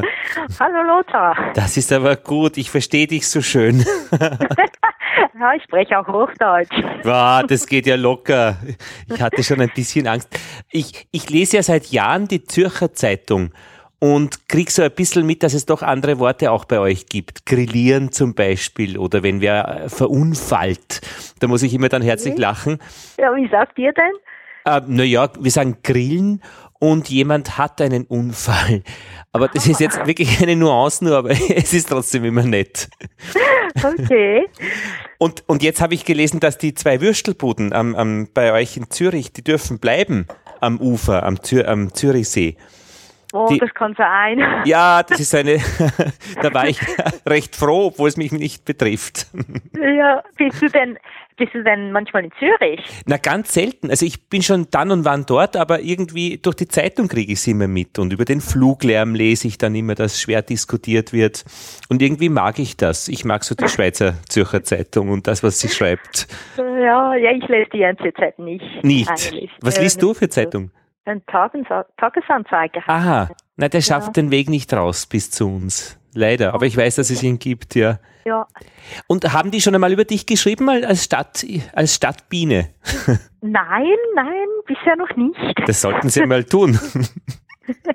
Ja, ich weiß nicht. Ich ja, es gibt ja viele Imkerns, Schon, man ja. eigentlich jedes Jahr mal irgendwie berichtet über irgendwen oder ja. ja. Aber du bist ja praktisch im Internet, bist du als Stadtbiene unterwegs. Ja, Bist du da ganz allein? ja, Das- ja, ja, nein, das bin nur ich. Wow, Das ist gratuliere. einfach meine, meine kleine Imkerei, meine Hobby-Imkerei. Wie lange ist sie schon? Ja, etwa fünf Jahre. Wie hast du angefangen? Ja, ähm, da weiß ich eigentlich, wollte ich das schon als kleines Kind. Ja. Und dann so irgendwann in der Schule mussten wir einen Vortrag machen über einen Beruf und dann sagte ich, ich möchte über Imkerin Ja. meinen Vortrag machen und dann hat der Lehrer gesagt, aber du Olivia, du weißt, davon wirst du nie leben können. ja, ich habe dann trotzdem den Vortrag gemacht und, äh, und irgendwann, ja, habe ich mal die Zeit gefunden, den Kurs zu machen und ja. ja, Und- bin ich ganz glücklich damit. Und bist du wirklich äh, hauptberuflich jetzt Imkerin oder geht's so wie bei uns nebenbei? Nein, das in der Schweiz gibt's glaube ich, vielleicht zwei, drei Berufsimker, aber die meisten sind Hobbyimker. Ja. Weil bei uns kann man nicht irgendwie von Rapsfeld zu Rapsfeld pilgern, so wie die das in Deutschland zum Teil machen mit ihren Lastwagen. Das funktioniert bei uns nicht. Es ist alles viel kleiner und wir imkern ja auch die meisten in Häuschen und nicht mit Ja. so Magazinen. Also es ist immer mehr im Kommen, das schon, aber ähm, die meisten sind Standimker, die, die Ah. wandern nicht mit ihren Bienen. Und da kann man auch nicht davon leben. Und du bist, Also, da, und wenn, ja. ich, wenn ich so neugierig sein darf, was bist du beruflich oder was machst du sonst beruflich? Ich bin Heilpädagogin, Ah, verstehe. zuständig für die schwierigen Fälle. Ist das bei euch getrennt, Sonderschule und zwei verschiedene oder ist es gemeinsam, so Ja, integrativ? früher hat man Kinder separiert, die spezielle Bedürfnisse hatten. So, Jetzt ja. versucht man sie immer mehr zu integrieren. Und, ah, ähm, verstehe. Und da bist du auch dabei, also eben äh, Ja, ich, als ich Pädagogin. versuche so wie das Setting zu schaffen, dass das eben gelingt. Ah ja. Ja. Und Bienen spielen da eine Rolle dabei? Nein, außer mit Honig. Weil- Nein, aber das Wenn ist natürlich ein Thema, was die Kinder immer interessiert. Und wenn ich dann mein Material mitbringe Ja. und ein bisschen zeige, wie die Bienen leben, dann, dann sind sie immer sehr interessiert. Und es gibt auch immer wieder mal Kinder, die in der Freiarbeit das Thema Bienen wählen. ja.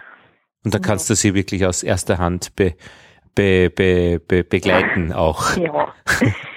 Und äh, jetzt, jetzt wäre ich schon so neugierig gefragt, was war wohl der Grund, warum du auf Bienen gekommen bist, auch in deiner Schule schon ähm, als, als Referat? Hast du Vorbilder oder in deiner Familie oder warum fasziniert dich das? Du meinst das Imker Ja, oder das so? Imkern, ja. Nein, ich habe mich schon, schon als Kind immer für alles interessiert, was sonst, was noch lebt und kriecht und macht so in der Natur und Insekten haben mich schon immer Ja. interessiert und ähm, ja, und Honig habe ich auch gerne. Ja, aber du keine Vorbilder. Also kein, nicht nicht in der Familie oder so. Nein, Lustig. nein, nein. Und Freunde oder so auch jetzt natürlich irgendwie Ja, lernt man klar, Leute lernt kennen. im, Ja. Im Verein lernt man schon Leute kennen. Schon, ja, ja. Und da ist der Austausch auch sehr wichtig. Ja. Ja. Ich kenne jetzt dann auch schon den, den Victor Hernandez aus, aus Kassel und aus Linz, die Linzer Biene. Die Stadtbienen, sie haben schon einen gewissen, eine gewisse Freundlichkeit auch mit in die Ja. Stadt gebracht. Das, das, und wir machen es eben in Wien äh, beim Belvedere, äh, haben wir Bienen und meine Frau und ich. Und irgendwie ist das, finde ich, eine sehr, sehr sympathische äh, Gruppierung, die da so in den Städten heran heranwächst. Ja. Also ich merke es auch bei den Leuten, oder? Ich habe meine, meine Bienen sind ganz in der Nähe vom Schülergarten, also vom Schulhaus Ja. und gleich äh, neben dem, ihr sagt Gehsteig, ja, bei uns heißt es Trottoir. Und, Ja, ähm, mhm. ja, und Ich verstehe die das. Leute bleiben immer, du verstehst das. Ja. Okay. Ja, die, Die Leute Leute bleiben bleiben- immer stehen und die, die finden das toll und, Mhm. und schauen, was ich da mache und fragen und so. Und ja, ich glaube, die Städter, die, die freuen sich immer, wenn sie Bienen sehen. Auf dem Ja. Land ist, habe ich auch schon von Kollegen gehört, die haben gesagt, ja, äh, wir haben Probleme, da die Leute nebenan, die, die stören sich ab den Bienen und Mhm. so. Ja, Und wie viele Völker hast du? ich habe, äh, ja, so zwischen 10 und 14, so. Ah ja, okay. Ja. Wir haben sieben. Also wir sind schon, und ich habe mir jetzt im letzten Jahr gedacht, ab sieben wird's schon Arbeit. Also Ja. wenn es was zu tun gibt. Königinnen austauschen mal sieben äh, Ja. ist schon mehr Arbeit wie einfach nur einmal oder zweimal irgendwo eine Königin suchen. Ja, das Die- ist es. Aber es ist wie beim Pilzen, oder? Man bekommt so ein bisschen das Auge dafür. Ja, das stimmt. Ja. Ja. Olive, wie schaut's gerade jetzt aus beim Bienenstand bei dir? Und wir haben jetzt Mitte Dezember. Also ich hoffe jetzt, dass die, die Völker alle brutfrei sind. Es ist jetzt äh, lange Ja. immer schönes Wetter gewesen und irgendwie bis vor zwei Wochen sind sie noch jeweils über Mittag geflogen, wenn es genug warm war. Dann sind sie beim Blumengeschäft nebenan. Habe ich noch gesehen, dass sie an den Christrosen waren. Ah, verstehe. ja, nochmals ein bisschen Pollen geholt. Ja. Aber ich denke, sie sollten jetzt wirklich brutfrei sein, so dass ich jetzt am Wochenende auch die Behandlung machen kann mit der Oxalsäure. Ja, weil Ja. das ist die sogenannte Restentmilbung, die heißt bei euch auch so in der Schweiz. Genau, genau. Ich werde es dieses Jahr mal äh, mit Verdampfen probieren. Bis Ja. jetzt habe ich äh, geträufelt. Ja. Ich weiß nicht, ob das bei euch Bi- dieselbe Ja, ich habe das auch gemacht mit Bienenwohl heißt das. Da ist Oxalsäure Säure drinnen. Träufeln. Okay, Genau. ich tue Oxalsäure mit Zuckerwasser mischen und Ah, ja. so habe ich es bisher gemacht. Ja. jetzt Habe ich zum ersten Mal in meinem Leben eine Autobatterie bestellt. Oh mein Gott. Warte mal, wird da noch technisch. ja, ja. ja, muss, muss ich da ein bisschen weiterbilden und jetzt habe ich äh, eine Batterie bestellt und dann kann ich da diesen Wachsverdampfer anschließen, Mhm. ein bisschen Dehydrat vorne reintun, in dieses Pfännchen und das Verdampfen, jetzt muss ich das mal ausprobieren, ob das Mhm. funktioniert. Mhm. Na, hoffentlich. Das kann man eben auch mehrmals machen, das ist Ja. Praktische dran. Ah, Träufeln verstehe. kann man nur einmal. Ah, warum eigentlich? Weil man da die, kind, die Königin schädigt, glaube ich, oder? Ja, es, Oder die Bienen äh, selbst? Es geht um die, die Bienen nehmen das ja auf, oder? Und das geht dann, das schädigt die Verdauung. Ah, das so. zweimal das. macht. Ah ja, Ja. Und das Verdampfen kann man also mehrmals machen. aha. Und weißt du Bescheid so über den, wie viele Milben du jetzt hast? Machst du diese ähm, Diagnose auch jetzt Ja, schon? ja, ja, Und wie ja. schaut's da aus bei dir? Ja, jetzt ist es ein Nicht bisschen schlimm besser, heuer, oder? ja? Also ich habe, ähm, als es mal so warm war, noch, ähm, was war das, Mitte November, habe ich habe ich ähm, noch zwei Völker nochmals aufgemacht und nochmals mit Oxalsäure besprüht, Mhm. Weil einfach zu viele Milben gefallen sind. Mhm. Da ist nochmals viel runtergekommen. Ah ja, okay. Ja, ja, ja. Ja, ich denke, vielleicht hatte ich auch eine Rückinvasion von irgendwoher. Genau. Ja, Das ist immer der Gründe Gedanke. kennt man manchmal nicht. Ja. Mhm. So war es bei uns so, dass wir heuer durch diesen heißen Sommer auch und das Jahr davor waren viele Milben, dass wirklich ganz wenige Milben bei uns waren von der Varroa Ja. her.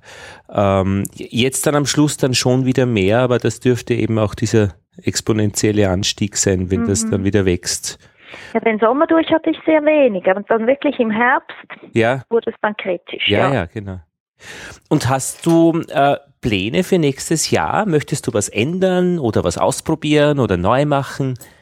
Ja, ich habe ein Häuschen, ein größeres in Aussicht. Aha. Und ähm, ja, Für, werde ich für dich oder für die Bienen? Wie? Für dich Für oder mich? für die Bienen? Nein, für die Bienen. für die Bienen. Und äh, ja, da werde ich noch viel zu tun haben. Mhm. Also ein Bienenhäuschen, ein richtiges Bienenhäuschen. Ja, da hat es einen Platz für 28 Völker. Also nicht, Ja. dass ich dann gleich mit 28 Mhm. einsteigen möchte, sonst müsste ich wieder reduzieren bei der Arbeit. Mhm. Aber ähm, ja, dann gibt's noch viel zu tun. Dann. Das ist ein sehr altes Häuschen. Und das hast du, ist dir zugeflogen?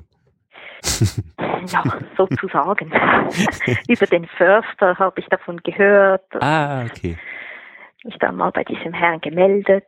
Ja, ja. Der Herr, der nicht mehr imkert dort. Aha. Und das Häuschen steht noch. Ja. Ja. Und das wandert jetzt stadteinwärts? Das Häuschen? Ja. Nein, das bleibt dort, wo es Ach, ist. Aber es ist immer noch im Stadtwald.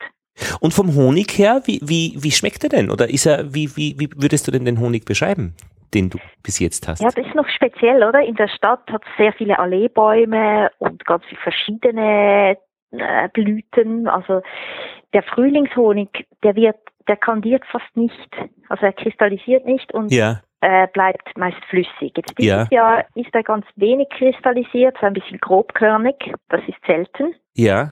Aha. Und vom Aroma her hat es manchmal noch einen leichten Kastaniengeschmack, Ja. es auch Kastanienbäume hat. Ja. Und der Sommerhonig, der ist eigentlich wirklich dunkel. Das ist richtiger Blatthonig. Aha. Ja, Und äh, wenn ich noch bleibt frage, auch flüssig. bleibt flüssig auch, ja. Ja. Und wie verkaufst du ihn? ja, das ist, das ist verschieden. Also so mehrheitlich an kleine Läden oder Ah ja. äh, den Direktverkauf oder auf den Markt gehe ich. Das habe ich neu entdeckt, das mache ich gerne. Ist man auch im Gespräch mit den Leuten. Ui, ja. Das ist wäre für mich noch schwierig, das kann ich mir noch gar nicht vorstellen. Äh, richtig verkaufen Menschen, die man in die Augen blickt. Ah, das ist spannend. Ist lustig, das ist ja? Spannend. Das mache ich gerne. Warum? Ja. Ja, einfach so ein bisschen mit den Leuten plaudern und Mhm. dann haben sie immer ganz viele Fragen zu den Bienen. Mhm. Alle haben den Film gesehen, More Than Honey, und dann wollen sie ein bisschen wissen, wie geht's den Bienen und wo sind sie denn genau in Zürich. Mhm. Und, ja, Ah, verstehe. Und da gibt's einen Markt, wo du einen Stand beim Marktamt beantragst. Das kostet wahrscheinlich ein paar Franken. Und dann kannst du ja das verkaufen. geht bei uns ein bisschen so niederschwellig. Ich Aha. kann jetzt hier einfach anrufen und fragen, hat ein Plätzchen für mich. Ah, verstehe. Das ist gut. Ja, ich brauche also nicht so einen Riesenplatz, ein kleines Tischchen. Mhm. Das reicht mir. Verstehe. stelle ich ein paar Gläser drauf. Und das ich geht schon. mit dem Auto anfahren. Ich nehme alles da in meinen Mhm. Einkaufswagen. Mhm. Naja. Und es heißt ja immer, die Völkerzahl soll wachsen mit der Fähigkeit zu verkaufen. Dann kann man ein bisschen mehr an so. Ja, also ich, ich denke also, das, den Honig zu verkaufen, das ist nie ein Problem. Ist nie ein Problem. Okay, das Nein, beruhigt mich Das schon wieder. kein Problem. Also, Was da kostet denn kommt dann noch ein Ho- bisschen auf den Preis drauf an. Ja, Aber, äh, richtig, ja. Was findest du denn für einen, einen guten Preis in Zürich? ja, da- da kann man das das ist natürlich sagen. schon ein bisschen anders als wahrscheinlich bei euch oder in ja, Deutschland mal, oder mal so. zehn wahrscheinlich in Zürich. Ja, also ich verkaufe, ja, Euro und Franken kann man ja jetzt eigentlich eins zu eins nehmen. Ne? Ja, Ich verkaufe meinen Honig für 12 Franken 250 Gramm. ja. Ja. Aber das ist ja einfach wirklich, glaube ich, Zürich auch speziell und, und die Schweiz natürlich auch. Ja, Ja, also bei uns ist halt im Moment, alle wollen regional essen. ja, oder? ja. Verstehe. Und ähm, wenn ich auf den Markt gehe bei uns im Quartier, dann verkaufe ich, verkaufe ich sehr gut. Ja, Aber ich mache auch immer ein bisschen einen Unterschied. Oder wenn ich Familien sehe, denen gebe ich das Glas immer billiger als Einzelpersonen, die, die essen auch mehr, oder? ja, ja. Ja. Und auch die großen Gläser nicht außer Acht lassen, finde ich. Also so eine große Familie, die, die kann schon mit einem, einem Kilo Glas was anfangen. Ich, ich habe immer gedacht, naja, äh, kleine Gläser und so weiter zum Verkaufen, weil das ist dann, spürt man auch den Wert mehr. Aber nein, es hat auch ein großes Ja. Honigglas seine Bedeutung.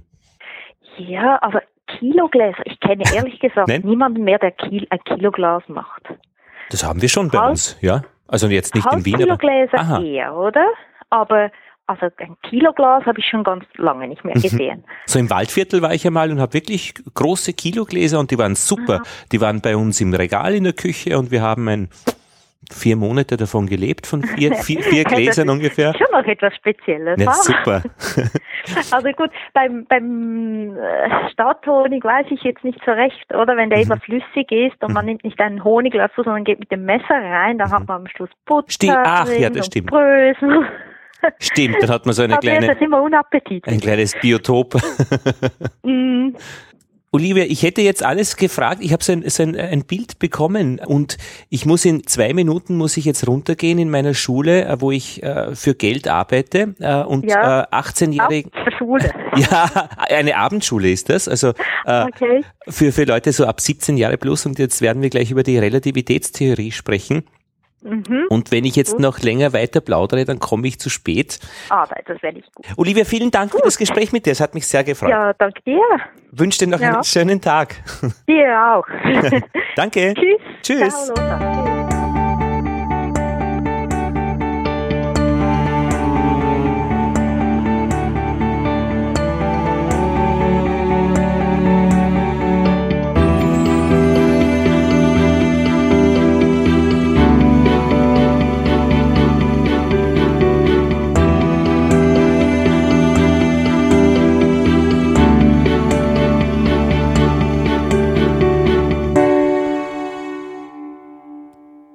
Jetzt in der dunkelsten Zeit des Jahres, die haben wir nämlich gerade diese Tage, Geräusche aus der hellen Zeit des Jahres. Geschickt von Werner Ranacher vom Landesstudio Steiermark. Er ist Journalist und wird dort seit April 2015 Mr. Bean genannt, weil er nämlich äh, dort den Bienenschwerpunkt betreut hat, der das Bewusstsein für Bienen in der Öffentlichkeit nach vorne gerückt hat. Und er schreibt, dass im Funkhauspark zwölf Bienenstöcke stehen, die professionell betreut werden von einem Imker, der als Entwicklungshelfer in Papua-Neuguinea war, Johannes Fruss, und dessen Lehr- und Wanderjahre haben ihn über Neuseeland, Australien und Kanada nach St. André in die Weststeiermark geführt. Ein blitzgescheiter Superauskenner in Sachen Bienen und vielleicht werden wir eines der kommenden Gespräche über die Arbeit und die Erfahrungen von Johannes Russ über die Vermittlung von Werner Ranacher machen Bienengespräche international, global. Das wird eine feine Sache. Und Werner schreibt noch, dass die Bienenstöcke, die von Johannes Fruss betreut werden, in diesem Jahr 2015 150 Kilogramm Blütenhonig im ersten Durchgang ergeben haben. Und das war für alle eine große Überraschung wie toll das funktioniert. Und noch der Hintergrund, der Landesdirektor des Funkhauses, Gerhard Draxler, hat als Kind seinem Vater in Knittelfeld in der Steiermark bei der Imkerei geholfen und war eben daher auch von dieser Materie Bienen und Imkerei begeistert. Bienen also beim Landesstudio Steiermark. Da werde ich doch im nächsten Jahr einmal anläuten für einen Korrespondentenbericht, um nachzuschauen, wie es ausschaut. Ja, einen zweiten Brief habe ich bekommen von Gunnar Lange. Er ist, äh, er betreut die Schulimkerei in Leipzig und ihr kennt ihn als Korrespondenten aus der Folge 15, kann man über die Kapitelmarken leicht nachhören. Er hat Fotos geschickt von einer Schaubeute, die er selbst gezimmert hat. Wunderschön, man kann hier durch große Glasscheiben sehen, wie die Bienen ihren Staat bauen. Und das ist auch äußerst erfolgreich, weil schon viel zu sehen ist und auch viele Kinder und Erwachsene hineinschauen können. Er hat auch zwei Links geschickt. Der eine ist eine Website über die grafische Gestaltung für Honigetiketten, also professionelles Wissen, wie man das richtig macht. Und der zweite Link beschäftigt sich mit der Varroa-Bekämpfung über die Zellengröße von Bienenwaben. Aber am besten, das schaut ihr euch einfach selbst an. Ich verlinke die beiden Tipps von Gunnar Lange in den Shownotes. Nächste Folge wird sich wahrscheinlich beschäftigen mit den Gutachtern, mit der Arbeit eines Bienengutachters für Bienengesundheit. Also sehr viel aus der Praxis und was man da alles erleben kann. Hier bin ich ein, beim Sammeln. Und ja, was gibt's da noch? Irgendwas war da noch? Äh, nein. Dank und Freude, Dank fürs Zuhören und Freude, dass das einfach wirklich für mich eine wunderschöne Arbeit ist, zuzuhören, was Menschen über Bienen wissen und die Freude darüber, dass sie es auch mit uns allen dann teilen und wir über die Bienengespräche veröffentlichen können. Lothar Bodingbauer verabschiedet sich aus Wien.